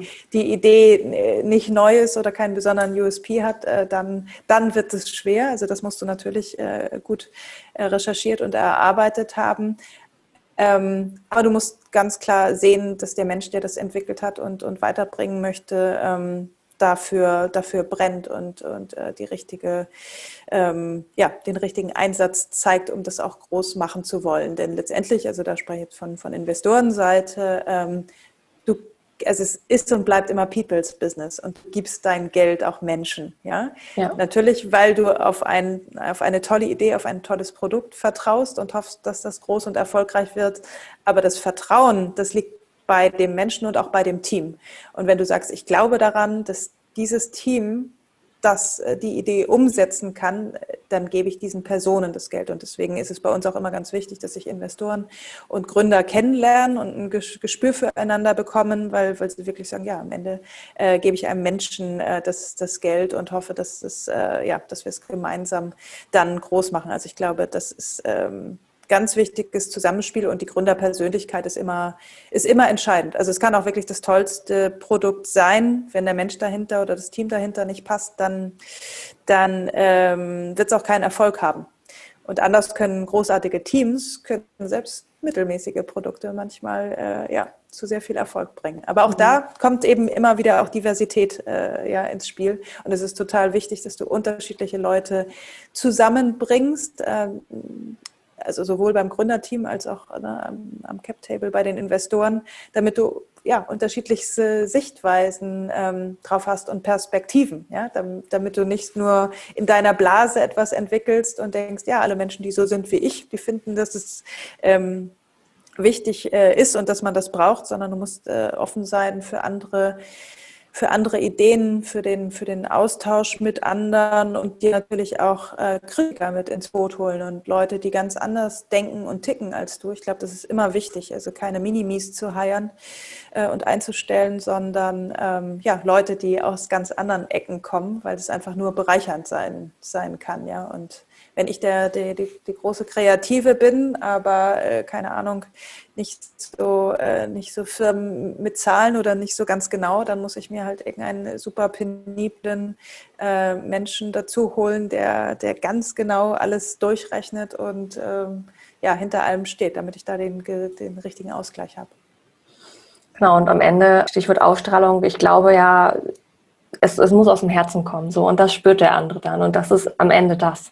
Klar, es sollte logisch sein, das ist, äh, brauchen wir nicht drüber reden. Aber diese, diese Ausstrahlung, die man dann entwickelt oder auch nur dann entwickeln kann, wenn es ein Herzensweg ist, die trägt einen schon sehr durchs Leben. Absolut, absolut. Ich meine, das ist bei allem so, ja. Das ja. ist jetzt gar nicht, äh, ob es rein, rein beruflich ist oder eben auch dann wirklich ein, ein, eigenes Produkt oder eigene Firma oder Projekt, das du hast. Aber auch sonst, deine, deine Ideen, also das ne, Pitch-Training ist jetzt ja sehr, sehr speziell, aber auch sonst, wenn du deine Ideen auch ganz normal im Unternehmen verkaufen willst, ja, oder an deine Kollegen oder an deinen Chef, ähm, ja, es geht immer dann, wenn du wirklich überzeugt von etwas bist ja. und völlig dahinter stehst und, und äh, ja, weißt, was dich antreibt und warum du auch andere mit ins Boot holen willst. Und äh, dann glaube ich auch fest daran, ähm, ja, dass man überzeugen kann. Und das ist eben das Spannende und deswegen, das liebe ich so äh, in, der, in der Arbeit dann tatsächlich mit Menschen, die etwas präsentieren, äh, das zu erarbeiten. So, was steckt denn wirklich dahinter? Was ist denn dein wirklicher Antrieb? Ja, was ist, was ist, was findest du am, am tollsten daran? Was möchtest du vielleicht ändern in der Welt? Wo möchtest du unsere Gesellschaft besser machen? Und wenn man da an den Kern kommt und das nach außen bringt, dann ist es äh, ja ein wunderbarer Schlüsselmoment, wenn Sie es für sich erkennen. Und dann äh, nimmt es auch oftmals eine ganz tolle Wendung, weil dann so ein ein Pitch und eine Präsentation dann wirklich echt und authentisch ist. Also du kannst ein und dasselbe Produkt, würden bei mir aber fünf verschiedene Leute fünfmal komplett anders präsentieren, weil, mhm. weil ich immer die persönliche Beziehung ähm, herausstellen möchte, damit man dir wirklich abnimmt. Warum bist du der Experte für das Thema? Was ist dir dabei wichtig? Und wie, wie kannst du, ja, wie kannst du das anderen gekonnt und richtig und überzeugend vermitteln? Um jetzt mal beide Welten zusammenzubringen, eine Frau, die äh, entweder sich als Persönlichkeit hat mit einer Botschaft oder ein Unternehmen. Es muss nicht innovativ sein, denn innovativ ist ja nochmal eine ganz besondere Stufe. Wie schafft man es denn, in die Medien zu kommen? Es hat ja nach wie vor eine Wirksamkeit und es ist ja ganz oft so, dass entweder eine persönliche Geschichte dazu erzählt werden muss, weil es immer irgendwas Emotionales braucht, oder es braucht schon eine große Followerschaft. Mhm Mhm. Oder am Ende brauchst du vielleicht auch einfach eine Beziehung zu einer Redakteurin oder wie auch immer. Und dann gibt es natürlich noch die andere Seite, wenn man jetzt mal nur auf Social Media schaut, hat das schon sehr viel auch gefühlt immer mehr mit Freizügigkeit zu tun. Bei mhm. Frauen. Mhm. Wie mhm. erfolgreich man da ist. Wie schafft man es denn mit seiner Botschaft und vielleicht auch nicht sich selbst als Botschaft zu sehen, sondern eine Botschaft zu, tra zu transferieren, in die mhm. Medien zu kommen? Ja, das ist äh, lustig, das ist auch sehr spannend. Auch das habe ich früh schon, auch während der Kosmozeit nochmal als so einen Workshop entwickelt. Da hieß es, mhm. glaube ich, so werden sie sexy für die Medien. Ne? Also was natürlich im übertragenen Sinne heißt, ja, so machst du dich interessant, ja, mhm. für Journalisten und die Medien, dass, dass du über dich äh, äh, berichtest. Also deswegen, äh, ne, das ist normalerweise ein Halbtages- bis Tagesworkshop, aber ich versuche mal, mich kurz, kurz zu fassen. Ähm, auch da sind wir wieder dabei. Natürlich, äh, du musst eine Geschichte erzählen. Ja, mhm. Menschen lieben Geschichten mhm. und erzählen sie auch gerne weiter. Und ähm, wenn es eine, eine kurze, gute Geschichte ist, die du äh, in Erinnerung behältst und die eben besonders außergewöhnlich, besonders lustig, vielleicht, vielleicht manchmal auch besonders tragisch oder, oder sehr persönlich ist, dann ist das schon immer ein guter, guter Weg. Ne? Nicht einfach nur zu sagen, hier ist übrigens mein Produkt und das ist das Tollste, das ihr euch vorstellen könnt, sondern es kann dann entweder sein, wie und wo bin ich auf die Idee gekommen. Ja? Und bei dem einen war das am Strand von Kapstadt äh, und bei dem zweiten nach eigener Krankheit und bei dem dritten, als ihm irgendwas äh, Schlimmes zugestoßen ist und dabei aber sich was gewendet hat. Also wenn, wenn dieser Punkt schon interessant ist, dann ist, kann das eine Möglichkeit sein, das, ähm, das zu erzählen. Es kann aber auch eben sein, was, was löst dieses, äh, dieses ne, Produkt oder dieses Problem oder mein, mein Anliegen? Wo, wo mache ich den, den Unterschied? Ähm, also das ist einmal wirklich zu, äh, wichtig zu überlegen, welche Geschichte will ich erzählen. Dann eben natürlich auch, stelle ich mich in, mit in den Mittelpunkt. Also bin ich so eng mit, diesem, mit dieser Idee, mit dem Thema verbunden. Ja? Also es ist etwas über mich. Dann muss ich auch äh, schauen, wie ich, äh, wie ich mich darstelle und worauf ich mich konzentriere. Ja? Ähm, wirklich auch bei der Botschaft um auch mit einem gewissen Thema immer verbunden zu sein, ja, dass die anderen sofort äh, bei einem Thema dann an mich denken, ja, dass ich mich äh, äh, zum Experten dazu mache.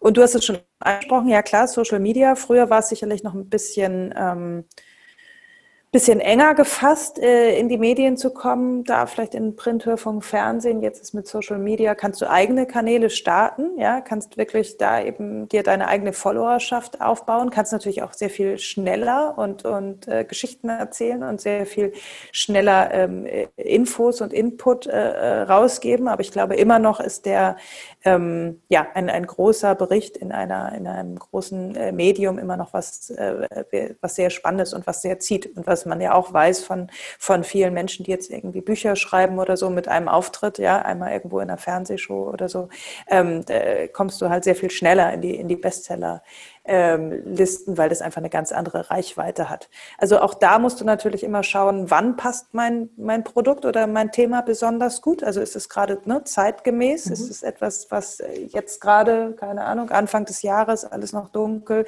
Winter, ja, ist es etwas, was jetzt thematisch passt oder passt es besser irgendwann mal im Frühjahr oder Sommer? Ist es sowieso verbunden mit gewissen Zeitpunkten? Mhm. Ähm, und ja, klar, aber äh, du sagst schon, äh, jemanden in den Medien zu kennen, natürlich ist es hilfreich.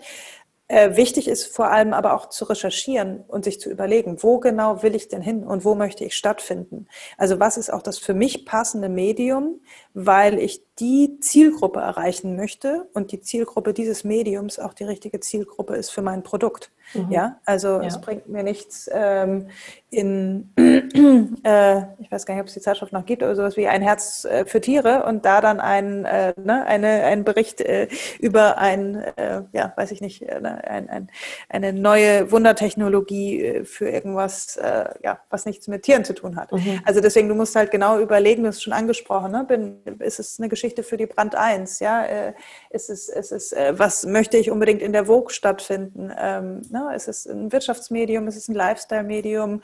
Und dann auch, auch da ganz wichtig immer die, äh, die Inhalte und die Rubriken zu kennen. Also hat jemand in der Form schon mal dort stattgefunden? Ist das ähm, äh, ne, mache ich dort als Geschichte oder mein Produkt dort äh, Sinn? Und da kann ich auch nur für, für, für alle Journalisten sprechen. Ähm, das ist dann total hilfreich, wenn man so zielgerichtet Informationen bekommt. Also wenn der richtige Mensch und Redakteur angesprochen wird, der das richtige Ressort betreut und eben auch vielleicht schon Bezug genommen wird auf ne, so und so eine Geschichte, sowas könnte ich auch ähm, gut äh, anbieten in der Form, weil ich das alles, ähm, weil ich das alles habe und mitbringe. Und natürlich muss es neu sein. Also Journalisten müssen immer neue Geschichten erzählen. Und äh, ich erinnere mich daran, dass früher oftmals auch gerade von Presseagenturen äh, der, der Anruf kam, ja, ich habe hier eine ganz tolle Frau und Unternehmerin und äh, die ist übrigens auch zweifache Mutter und Chefin. Wo ich dann immer gesagt habe, ja, sensationell sensationell, dass ihr die Einzige auf der Welt. Also weißt du, das ist ja kein, kein USP an sich. Das ist schön, dass sie es macht, aber es müsste halt eben noch was dabei sein. Und du musst immer schauen, dass du nicht beliebig wirst, sondern wo machst du wirklich den Unterschied und mhm. wo kommt es drauf an, deine Geschichte zu erzählen und eben auch in Erinnerung zu bleiben, dass es wirklich ähm, berichtenswert ist. Also immer die, der Perspektivwechsel, der eh wahnsinnig hilfreich ist im Leben. Warum sollten die anderen über dich schreiben und was?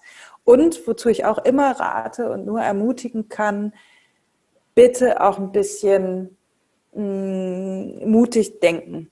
Also sprich auch mal ruhig eine provokante These rauszuhauen. Ja, also es ist die, alte, die alte Boulevardregel. Ähm, Hund beißt Mann ist keine, ist keine Zeile, ja, aber Mann beißt Hund, das will halt jeder lesen.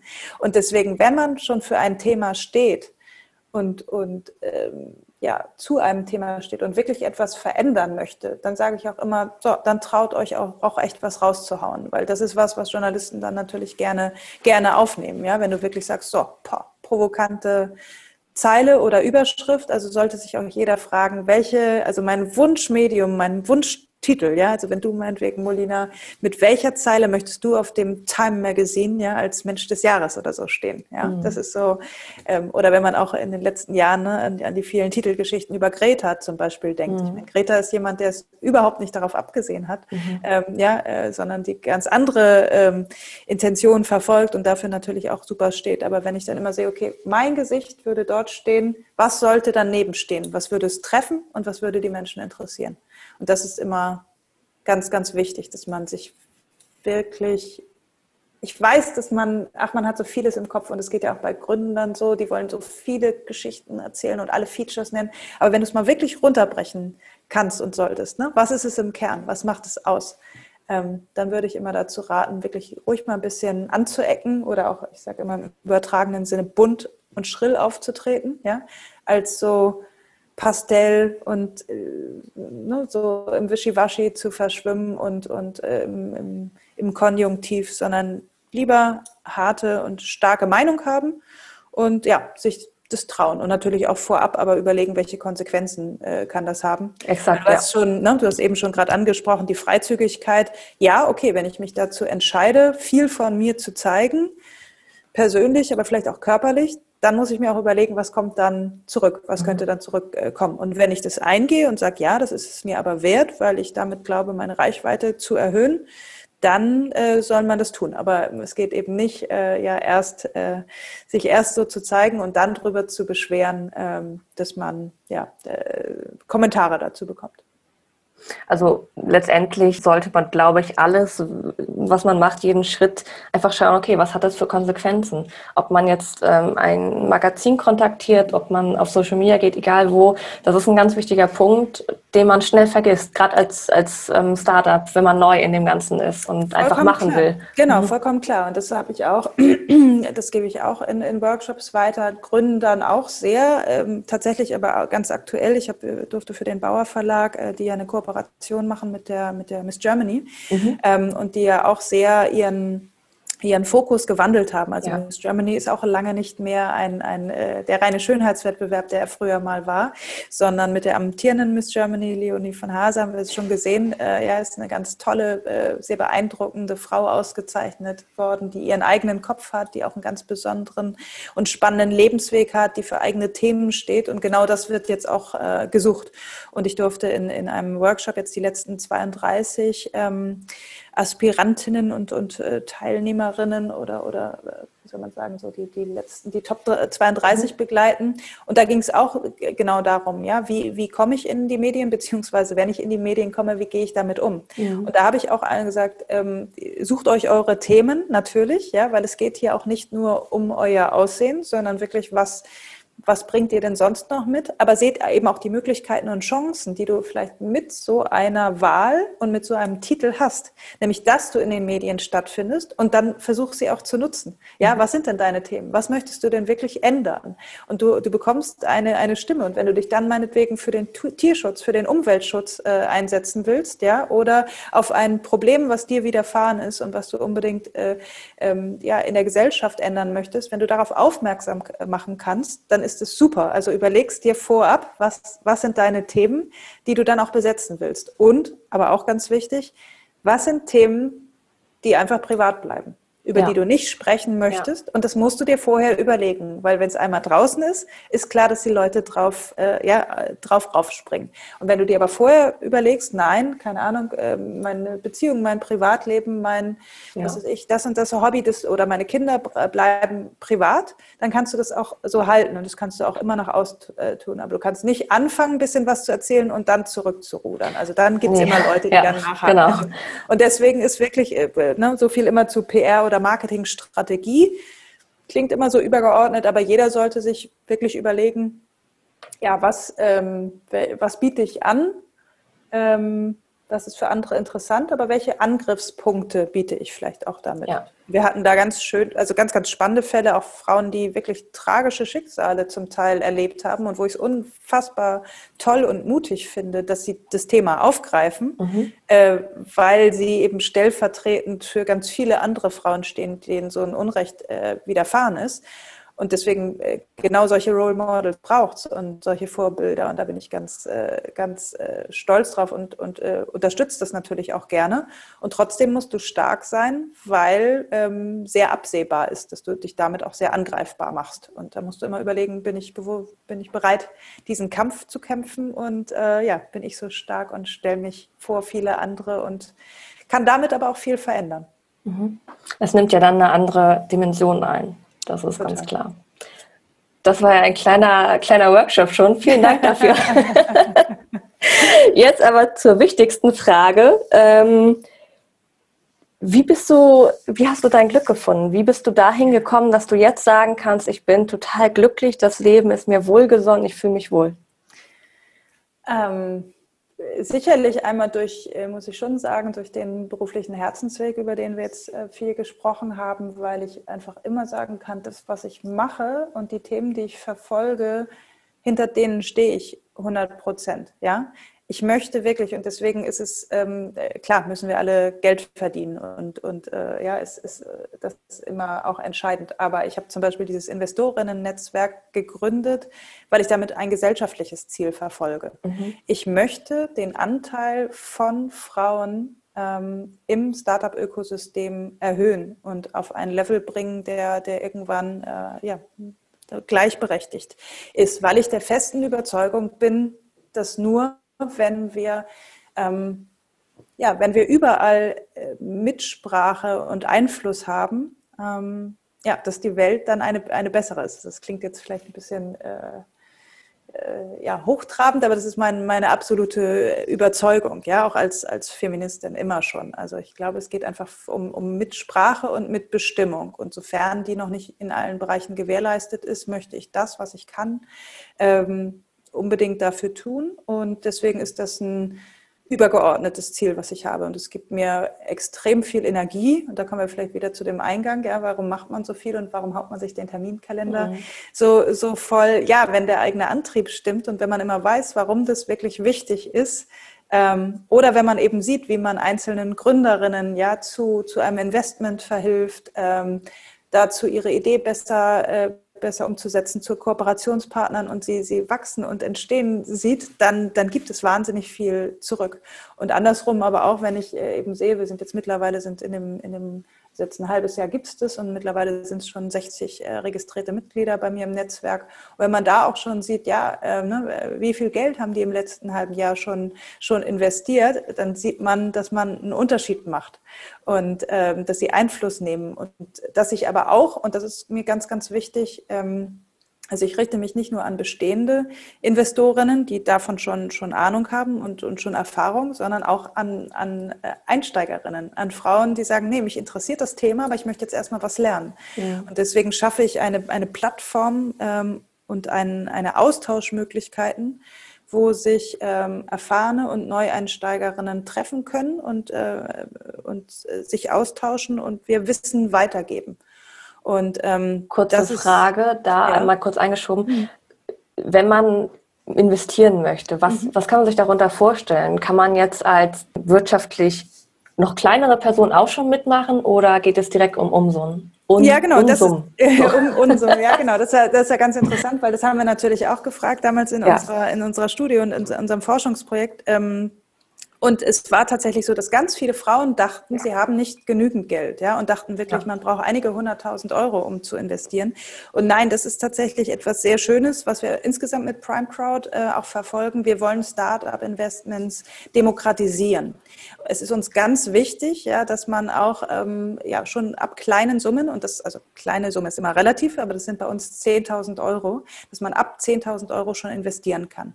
Es liegt daran, dass wir unsere Investoren poolen äh, in einer Treuhandgesellschaft. Also sprich, wenn, es, äh, ne, wenn wir eine Summe von 7, 8 oder 900.000 ähm, Euro aufstellen oder auch 1,5 Millionen, dann kann es sein, dass das äh, 8 oder 10 oder 12 Investoren sind äh, mit unterschiedlichen Beträgen, juristisch aber nur eine Person äh, im Rahmen dieser Treuhand. Und das macht es für den Gründer einfach, weil dann ne, sein Cap-Table nicht so zerfasert ist und äh, dort nur einer drin steht, weil viele haben immer so Angst, dass dann so viele dabei sind. Und den, der große Vorteil für die Einsteiger ist es eben auch zu sagen, ja gut, ne, ich habe ähm, ich habe gut gearbeitet, ich habe ähm, ja, mein Geld verdient und ich fange jetzt in ersten Schritten an und kann eben schon ab 10.000 Euro investieren, brauche aber nicht unbedingt ähm, 50 mhm. oder 100.000. Also alles gern genommen, ja, bei uns ist auch nach oben hin keine, keine Grenze, aber ich kann erstmal in kleinen Schritten anfangen. Und das ist etwas, was ich sensationell schön finde, dass sich das ähm, entwickelt und das ist eben auch das Prinzip, ähm, man kann mit erfahrenen Investoren mitgehen. Weißt du, wenn das für jemanden das fünfte oder sechste Investment ist und der da auch 150.000 äh, Euro reingibt, dann sage ich, ah, dann vertraue ich eher darauf und, und gebe meine Zehn auch mit rein, weil ne, der, der weiß, was er tut oder die weiß das und man kann sich austauschen. Und ich freue mich zum Beispiel wahnsinnig, das ist eine eine äh, Frau aus meinem, aus meinem, die ich noch ursprünglich aus einem anderen Netzwerk kenne, die aber jetzt auch in unser Investorinnen-Netzwerk gekommen ist, weil sie sagt, ja, ich finde es interessant und ich möchte Gründerinnen unterstützen.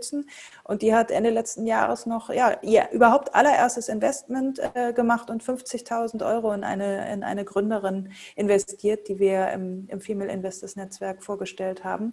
Und das macht mich total glücklich, weil sie sagt, nee, ich finde die, ich finde die toll, das ist jetzt mein Weg. Aber grundsätzlich sollte man immer streuen also deswegen sollte man sich schon überlegen, wie viel Geld habe ich zur Verfügung und ähm, in welche Themen stecke ich die? Und natürlich, man muss immer dazu sagen, es ist Risikokapital, mhm. ja, ganz gar keine Frage. Also man sollte sich erst natürlich um seine Altersvorsorge kümmern und äh, die, genau, die Rente einigermaßen äh, sicher haben. Und dann ist es Kapital, das ich äh, erwirtschaftet habe oder zu dem ich sonst wie gekommen bin und womit ich aber Einfluss nehmen möchte. Und das vielleicht noch, Entschuldigung, bin schon wieder hier im Redeschwall, aber ähm, diese Einflussnahme, die finde ich eben so spannend und wichtig. Und mein großes Ziel ist es wirklich, dass jede Frau weiß, dass sie mit ihrem Wissen und ihrer Erfahrung und eben auch ihrem Geld direkten Einfluss nehmen kann auf unsere Gesellschaft und auf unsere Wirtschaft. Das heißt, wenn sie in ein Startup und in innovative und tolle Ideen und Gründer investiert, kann sie die erfolgreich machen und zu deren Erfolg beitragen.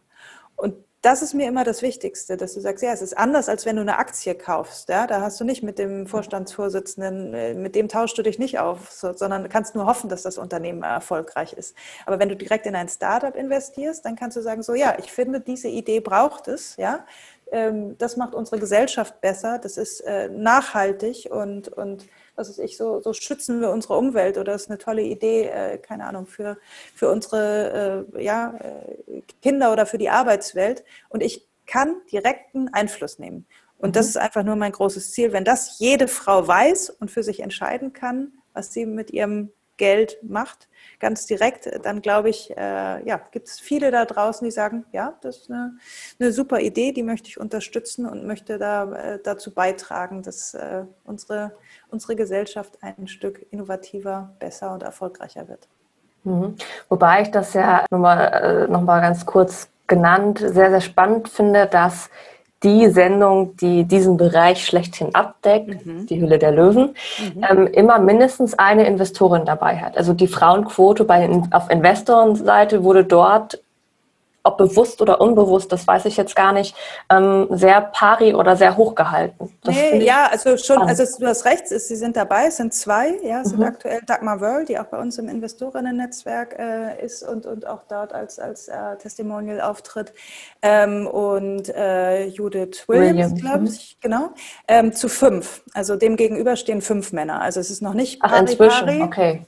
Ja, also insgesamt sind fünf, also äh, während einer Sendung sitzen, glaube ich, wie viele sind es da? Sind es dann vier Löwen. Also deswegen ja, ne? habe ich dann drei Männer und eine Frau. Es kann aber durchaus sein, dass es auch mal, dass es eine Sendung gab mit zwei, zwei. Mhm. Aber insgesamt, der, der Pool der Löwen ist, äh, also schon ganz gut, ja, äh, aber noch nicht äh, komplett, komplett ausgeglichen. Und was ich eben auch nur weiß, weil wir unter anderem eine, eine Gründerin auch äh, bei uns äh, im Female Meetup hab, haben mal nur vor Investorinnen äh, pitchen lassen. Also ich organisiere auch so Female Meetups. Das ist dann sozusagen die Höhle der Löwinnen, mhm. wo Gründerinnen ausschließlich vor Investorinnen und vor Frauen pitchen. Das ist natürlich ganz besonders, weil das erlebst ja. du als Gründerin sonst nie. Ja, du hast immer nur ja. Männer ähm, und mal eine Frau dabei. Und deswegen haben wir wir letztes Jahr im September sehr schön in, in München im, im Werk 1 zusammen mit One Mission haben wir ein, ein Event äh, gemacht und dort hat zum Beispiel eine, eine Gründerin ähm, gepitcht, die schon in der Höhle der Löwen war und dort damals leider nur vor Männern gepitcht hat. Und das war wirklich mhm. hart, gerade weil es noch dazu um ein Kosmetikprodukt ging. Mhm. Und wo ich mich dann frage, boah, also ja, da mhm. dann nochmal Männern äh, das äh, zu erklären, ich glaube, da kam sogar die, die Nachfrage von, von Carsten Maschmeyer, was, was genau denn eigentlich Mascara ist. Und dann musst du dann denken, hm, wo fange ich denn jetzt an, ja, mhm. wenn ich eigentlich mein USP äh, zeigen möchte, ähm, ja, was äh, Wisch, Wasser und äh, sonst wie fest ist. Also schon schwierig. Aber du hast absolut recht, sie haben es angepasst, ähm, zum Glück, und es sind mehr Frauen dabei und auch ganz, ganz wichtig, weil das ist vielleicht ein super Beispiel. Du siehst, dass dann vier Männer anders darüber urteilen, als Klar. wenn eine Frau dabei ist. Und auch eine Frau nur den schon einen Unterschied macht, weil sie eine andere Frage stellt, ja, und weil sie anders drauf schaut. Und ähm, ich sage immer, ich bin, ich bin nur, also ähnlich wie die Quote, von der ich auch glaube, dass sie äh, wichtig ist, aber nur ein Vehikel. Und ich möchte gerne, dass wir sie irgendwann nicht mehr brauchen.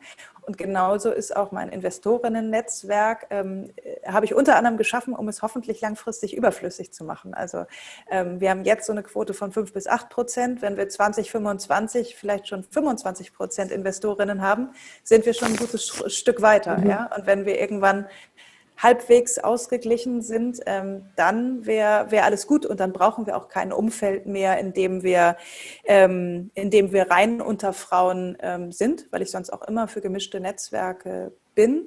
Aber in diesem Fall ist es einfach ganz, ganz wichtig, weil ähm, weil es durchaus Situationen gibt, habe ich auch selbst erlebt, als ich, als ich neu in den, in den Job gekommen bin, wenn du äh, zu Terminen wie einem ne, VC-Stammtisch, also Venture Capital, kommst ins Münchner Kaufmannscasino und äh, du hast einen großen Raum mit schweren Möbeln und, äh, Entschuldigung, wenn ich es so sage, lauter alten weißen Männern. Ja, und da präsentiert sich ein Startup und du bist eine von fünf Frauen zu 50 Männern. Dann überlegst du dir vielleicht zwei oder dreimal, ob du jetzt die Hand hebst und eine Frage stellst, gerade wenn du noch relativ neu bist in dem Job, ja, oder noch nicht so viel Erfahrung hast. Und ich möchte ein Umfeld schaffen, in dem jede Frage erlaubt ist, ja, und es auch keine dummen Fragen gibt, weil man sich einfach austauscht und weil jeder mal anfangen muss. Und eine unserer Investoren Professorinnen hat äh, so schön gesagt, äh, Startup-Investments lernen ist wie eine neue Sprache lernen. Also man muss sich die ersten Vokabeln aneignen und dann muss man den Mut haben zu sprechen. Und genau dafür möchte ich ein Umfeld schaffen, in dem jede Frau äh, ja, den Mut und den Spaß daran hat, äh, den Mund aufzumachen und miteinander und voneinander mit den anderen zu lernen und sich gegenseitig zu unterstützen und zu befruchten. Das ist natürlich jetzt eine ganz andere Dimension, aber im Kleinen, weil du sagst, der Raum von Frauen zu Frauen, der ist ein anderer. Und das ist natürlich auch meine Erfahrung, meine Grundmotivation, auch Found My Me gegründet zu haben damals, weil ich das ganz stark gespürt habe, dass man äh, im Gemeinsam, wenn man es schafft, im Gemeinsam zu sein unter Frauen, eine Kraft hat, die es sonst so nicht gibt und die anders ist und anders schwingt. Und ich habe jetzt bei Start Next im, im kleinen Bereich, aber tatsächlich in München, eine Frau unterstützt, die einen Ort nur für Frauen schaffen möchte, wo dann unterschiedliche mhm. ja, Veranstaltungen stattfinden können. Ja. Toll, ja, super, super schön.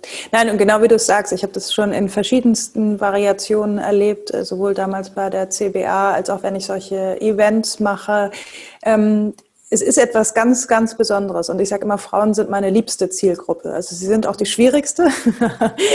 sie haben oftmals viele Fragen und sind sehr kritisch. Aber ich finde, genau diese Energie, äh, wenn ich die spüre, ist es bemerkenswert und ganz, ganz toll. Und äh, oftmals, gerade wenn man Events vorbereitet, du weißt selbst, wie viel ne, Zeit und Nerven und Anspannung das kostet. Und immer zwischendurch hat man immer mal den Moment, wofür mache ich das denn hier alles?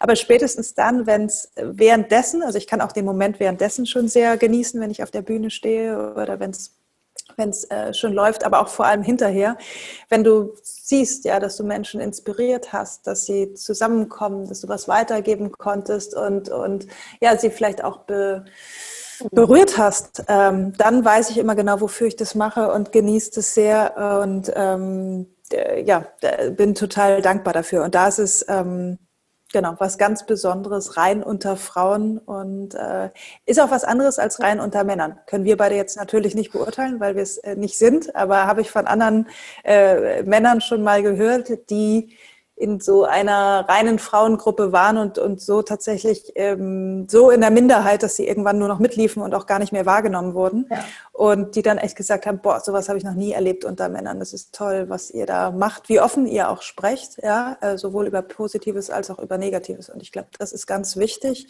ähm, auch ne, da nicht immer nur nach außen den Schein zu wahren und zu sagen, oh, hier, wie toll bin ich und was ich alles kann und was ich alles mache und bloß keine Schwäche zu zeigen. Und ich glaube, ein großer Vorteil von Frauen ist auch offen über Schwächen zu sprechen und ähm, sich da gegenseitig zu ermutigen. Also deswegen.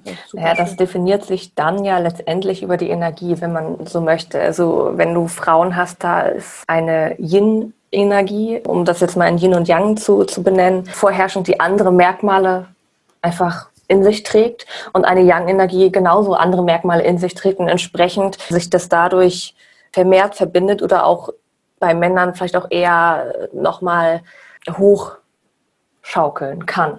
Also mhm. bei Frauen auf eine andere Art und Weise. Es sind einfach unterschiedliche mhm. Energieformen, so, so nehme ich das wahr. Ja. Aber das ist dann ja. nochmal ein ähm, abendfüllendes Thema. Ja, ich wollte gerade sagen, sehr gerne nochmal, aber tatsächlich an anderer Stelle. Genau. Ähm, nur nochmal den Abschluss zu kriegen, zu de, du sagst, ähm, du bist so erfüllt und glücklich in deinem beruflichen Leben. Wie schaffst du es denn, diese Erfüllung auch in das Private mit rüberzunehmen. Ich finde, das ist oft ganz, ganz schwer, dass man, gerade wenn man so viel arbeitet wie, wie du oder wie wir oder wie viele es auch vielleicht tun, dass man dann, wenn man private Momente hat, wie schafft man es, dieses Gefühl der Zufriedenheit zu übertragen, mitzunehmen und das verbinden zu können?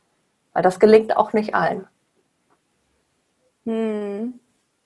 Ja, wie schafft man es, das zu übertragen oder verbinden zu können? Ich, ich würde es fast äh, eher anders sagen. Wie schaffe ich es, dass mein privates Glück davon nicht ähm, äh, getroffen oder zu sehr, ähm, ähm, wie ist denn das Wort dafür, nicht zu sehr davon beeinflusst. Ähm, beeinflusst wird, tatsächlich, wenn ich Stress habe, ja. ja. oder wenn ich mit Dingen unzufrieden bin, die gerade nicht laufen, oder wenn es mir eben beruflich gerade nicht, nicht äh, gut geht und ja, ich äh, eben Anspannung, Stress und so, da finde ich es eher schwierig, so wie, wie mache ich den Cut und lass äh, ja mein, mein Umfeld, meinen Partner, meine Familie ähm, nicht so sehr darunter leiden, nur weil es mir da äh, gerade sch äh, schlecht geht. Das ist vielleicht die größere Herausforderung, mhm. weil man natürlich auch oft mit seinem Partner drüber spricht, ja, was gerade nicht läuft äh, und, und immer denkt, hm, hier muss er sich jetzt äh, ähm, alles anhören. Ich glaube, da ist es für mich ganz wichtig, äh, auch bewusst einen Cut zu machen und zu sagen, sagen, so jetzt mal den Rechner wieder runterfahren und jetzt auch mal auf, äh, aufzuhören zu arbeiten und, äh, und wieder voll für den anderen da sein. Und ich glaube, das ist eine große Herausforderung, die wir jetzt auch alle hatten, äh, die wir im Homeoffice arbeiten, weil ich habe, also für mich waren die Grenzen hm, sehr, sehr fließend. Mhm. Also und gefühlt habe ich äh, im letzten Jahr noch mehr gearbeitet als im Jahr davor und dachte eigentlich schon, das geht gar nicht. Ähm, ja, weil einfach äh, du arbeitest eigentlich, bis man, bis man sich zum Abendessen trifft und macht danach ganz oft den Rechner wieder auf und arbeitet weiter und genauso am Wochenende, weil ob unter der Woche oder Wochenende zu tun ist immer was und man, man hat eben nicht mehr diesen, diesen räumlichen Wechsel. Und das finde ich eher, ähm, eher schwierig, dass man sagt, so, und jetzt besinnt man sich wirklich auf das, was man hat und, und ist äh, ganz privat. Aber mh, mm, ja, ich kann es schon, schon gut äh, wechseln und kann natürlich auch ähm, äh, Erfolge gut mitnehmen und gut übertragen. Ich habe zum Glück einen Partner, mit dem ich eben über sehr, sehr, sehr viel äh, reden kann oder eigentlich alles reden kann und der mir vor allem auch viel, viel Rückmeldung gibt und mich natürlich auch immer, mir immer mal wieder den Spiegel äh, vorhält, ja, wie man es anders machen könnte oder anders formulieren könnte oder ähm, wie, wie er mich auch wahrnimmt oder wie mich andere wahrnehmen könnten und das ist ähm, sehr hilfreich. Aber abgesehen davon finde ich es auch einfach immer total schön zu sagen, so, jetzt ist weiß ich nicht, entweder schönes Wetter, äh, wir gehen raus, genießen die Sonne, den Garten, normalerweise Sport. Ich hoffe, wir können irgendwann wieder Skifahren, weil das ist ehrlich gesagt das, wobei ich äh, äh im Privatleben am besten den Kopf frei kriege. Das ist echt das, äh, das Allerschönste. Und ähm, ja, deswegen glaube ich, ist es für mich die größere Herausforderung, wie kann ich abgrenzen und mein privates Glück genießen und mir währenddessen nicht so viel Kopf um die Arbeit und alle To-Dos zu machen, die da noch auf dem Zettel stehen. Was aber wirklich schön ist, es gibt auch viele, die sich dann irgendwann nur noch über den Job definieren. Mhm. Das ist halt auch ein Aspekt, den du anscheinend nicht hast, aber der dann einige treffen kann.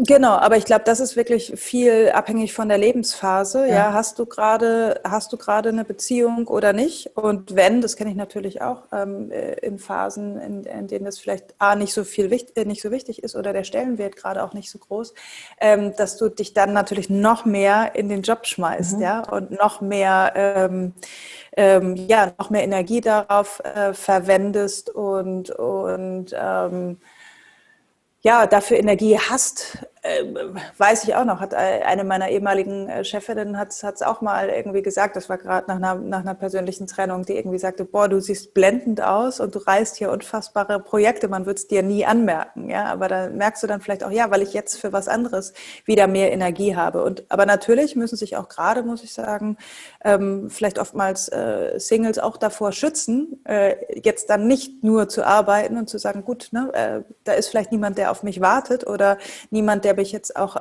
abhält so von, von der Arbeit und ich tue zu viel. Also dass man da wirklich schauen muss, ja. wie ist denn ansonsten mein soziales Umfeld? Ja, welche Freunde sind denn da, für die ich mir Zeit nehme? Ja, was ist, was ist da meine erweiterte Familie?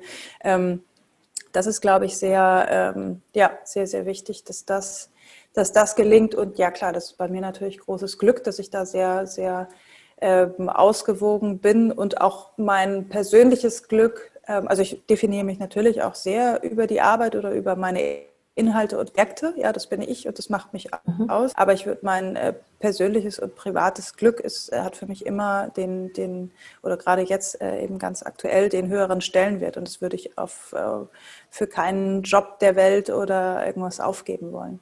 Ja, eine schöne Balance. Klingt gut. Mhm. Hast du denn noch, äh, du hast jetzt schon so viel erzählt, aber hast du noch irgendetwas, was du ähm, einfach generell als Tipp oder Erkenntnis zum Herzensweg sagen möchtest?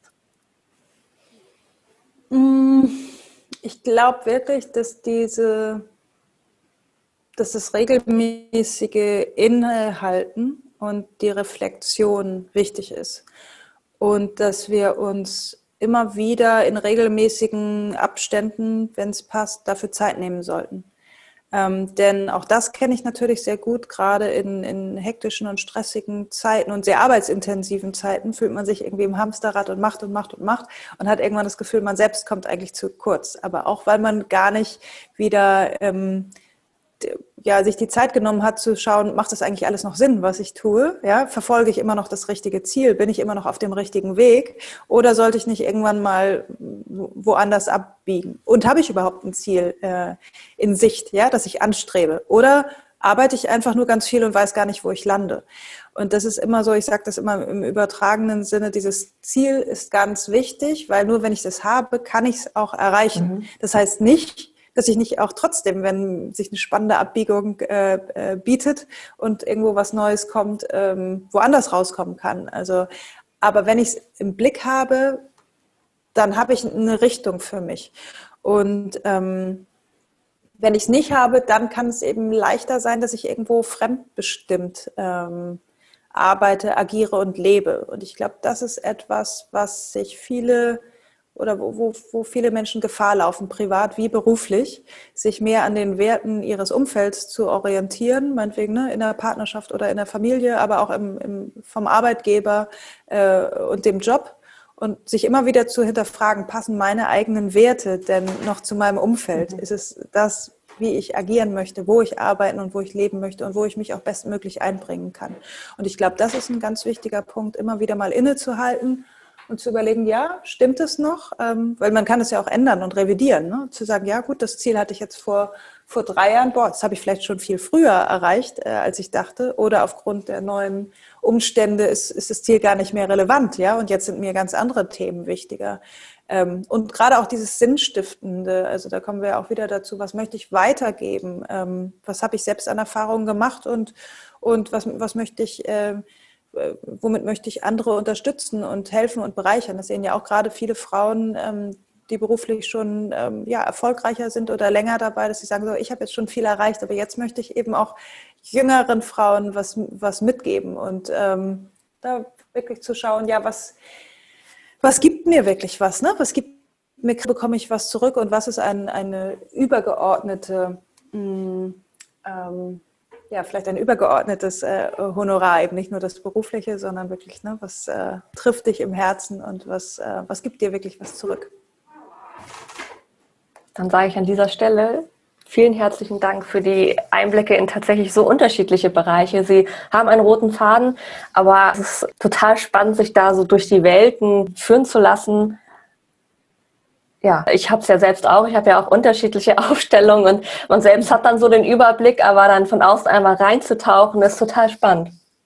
Genau, also das aber genau wie du es sagst und für dich erkannt hast, und das finde ich auch immer wieder ganz schön, äh, sich nicht in Schubladen stecken mhm. zu lassen. Ja, wir, wir sind alle ganz viele und man kann äh, unterschiedlichste Facetten ausleben und äh, man muss sich nicht auf eins beschränken. Und das vielleicht auch nochmal als so ein Rat ja ausprobieren. Ja, wenn man auf etwas Lust hat, einfach mal machen und, und äh, erste Schritte tun und äh, ja, sich mit anderen äh, zusammentun und ermutigen lassen, statt, nee, das weiß ich ja nicht oder da habe ich keine Erfahrung oder hm, ich weiß nicht, ob das was für mich ist das weiß man nie, solange man es nicht ausprobiert. Also deswegen immer den, den äh, Mut haben zu springen. Ja, das, das kalte Wasser wird nicht wärmer. Also deswegen, ähm, ja, und es kann halt oft wunderbar bereichernd sein, weil es ganz neue Facetten des Lebens bietet. Und äh, sieht man ja bei dir genauso, wenn man den Weg dann verfolgt, dann macht das äh, sehr glücklich und ist sehr bereichernd und dann natürlich im besten Fall auch für andere. Deswegen vielen, vielen Dank für unser Gespräch. Ich danke dir und ich wünsche dir hoffentlich doch noch eine kleine Schneesaison dieses Jahr. ja. Zum Ausgleich. oh ja, das, äh, das wäre echt ganz, ganz großartig, wenn wir es irgendwie hinkriegen und die Lifte mal irgendwo wieder aufgehen können. Ja, ja. hoffen wir es mal für alle. Ja. Vielen Dank. Sehr, sehr gerne. I found myself and the fear was gone. Ever since the road goes on straight on and I feel roots they keep me grounded and bonds they hold me tight. How are we all the same? And whatever will be I found my me. Mehr zu Found My Me findest du unter www.foundmyme.com. Wenn dir dieser oder ein anderer Talk gefallen hat, dann freue ich mich, wenn du ihn auch mit deinen Gefährtinnen teilst, sodass die Geschichte und dieser Herzensweg möglichst vielen Leuten eine Inspiration und ein Impuls sein kann. Ansonsten findest du Found Mami natürlich auch auf allen gängigen Social Media Kanälen und wenn du einmal live mit uns in den Talk kommen möchtest, dann komm doch gern vorbei zu einer unserer Veranstaltungen. Seid es euch wert. I found myself and the fear was gone. Ever since the road goes on straight on and I feel roots they keep me grounded and bonds they hold me tight. How are we all the same? And whatever will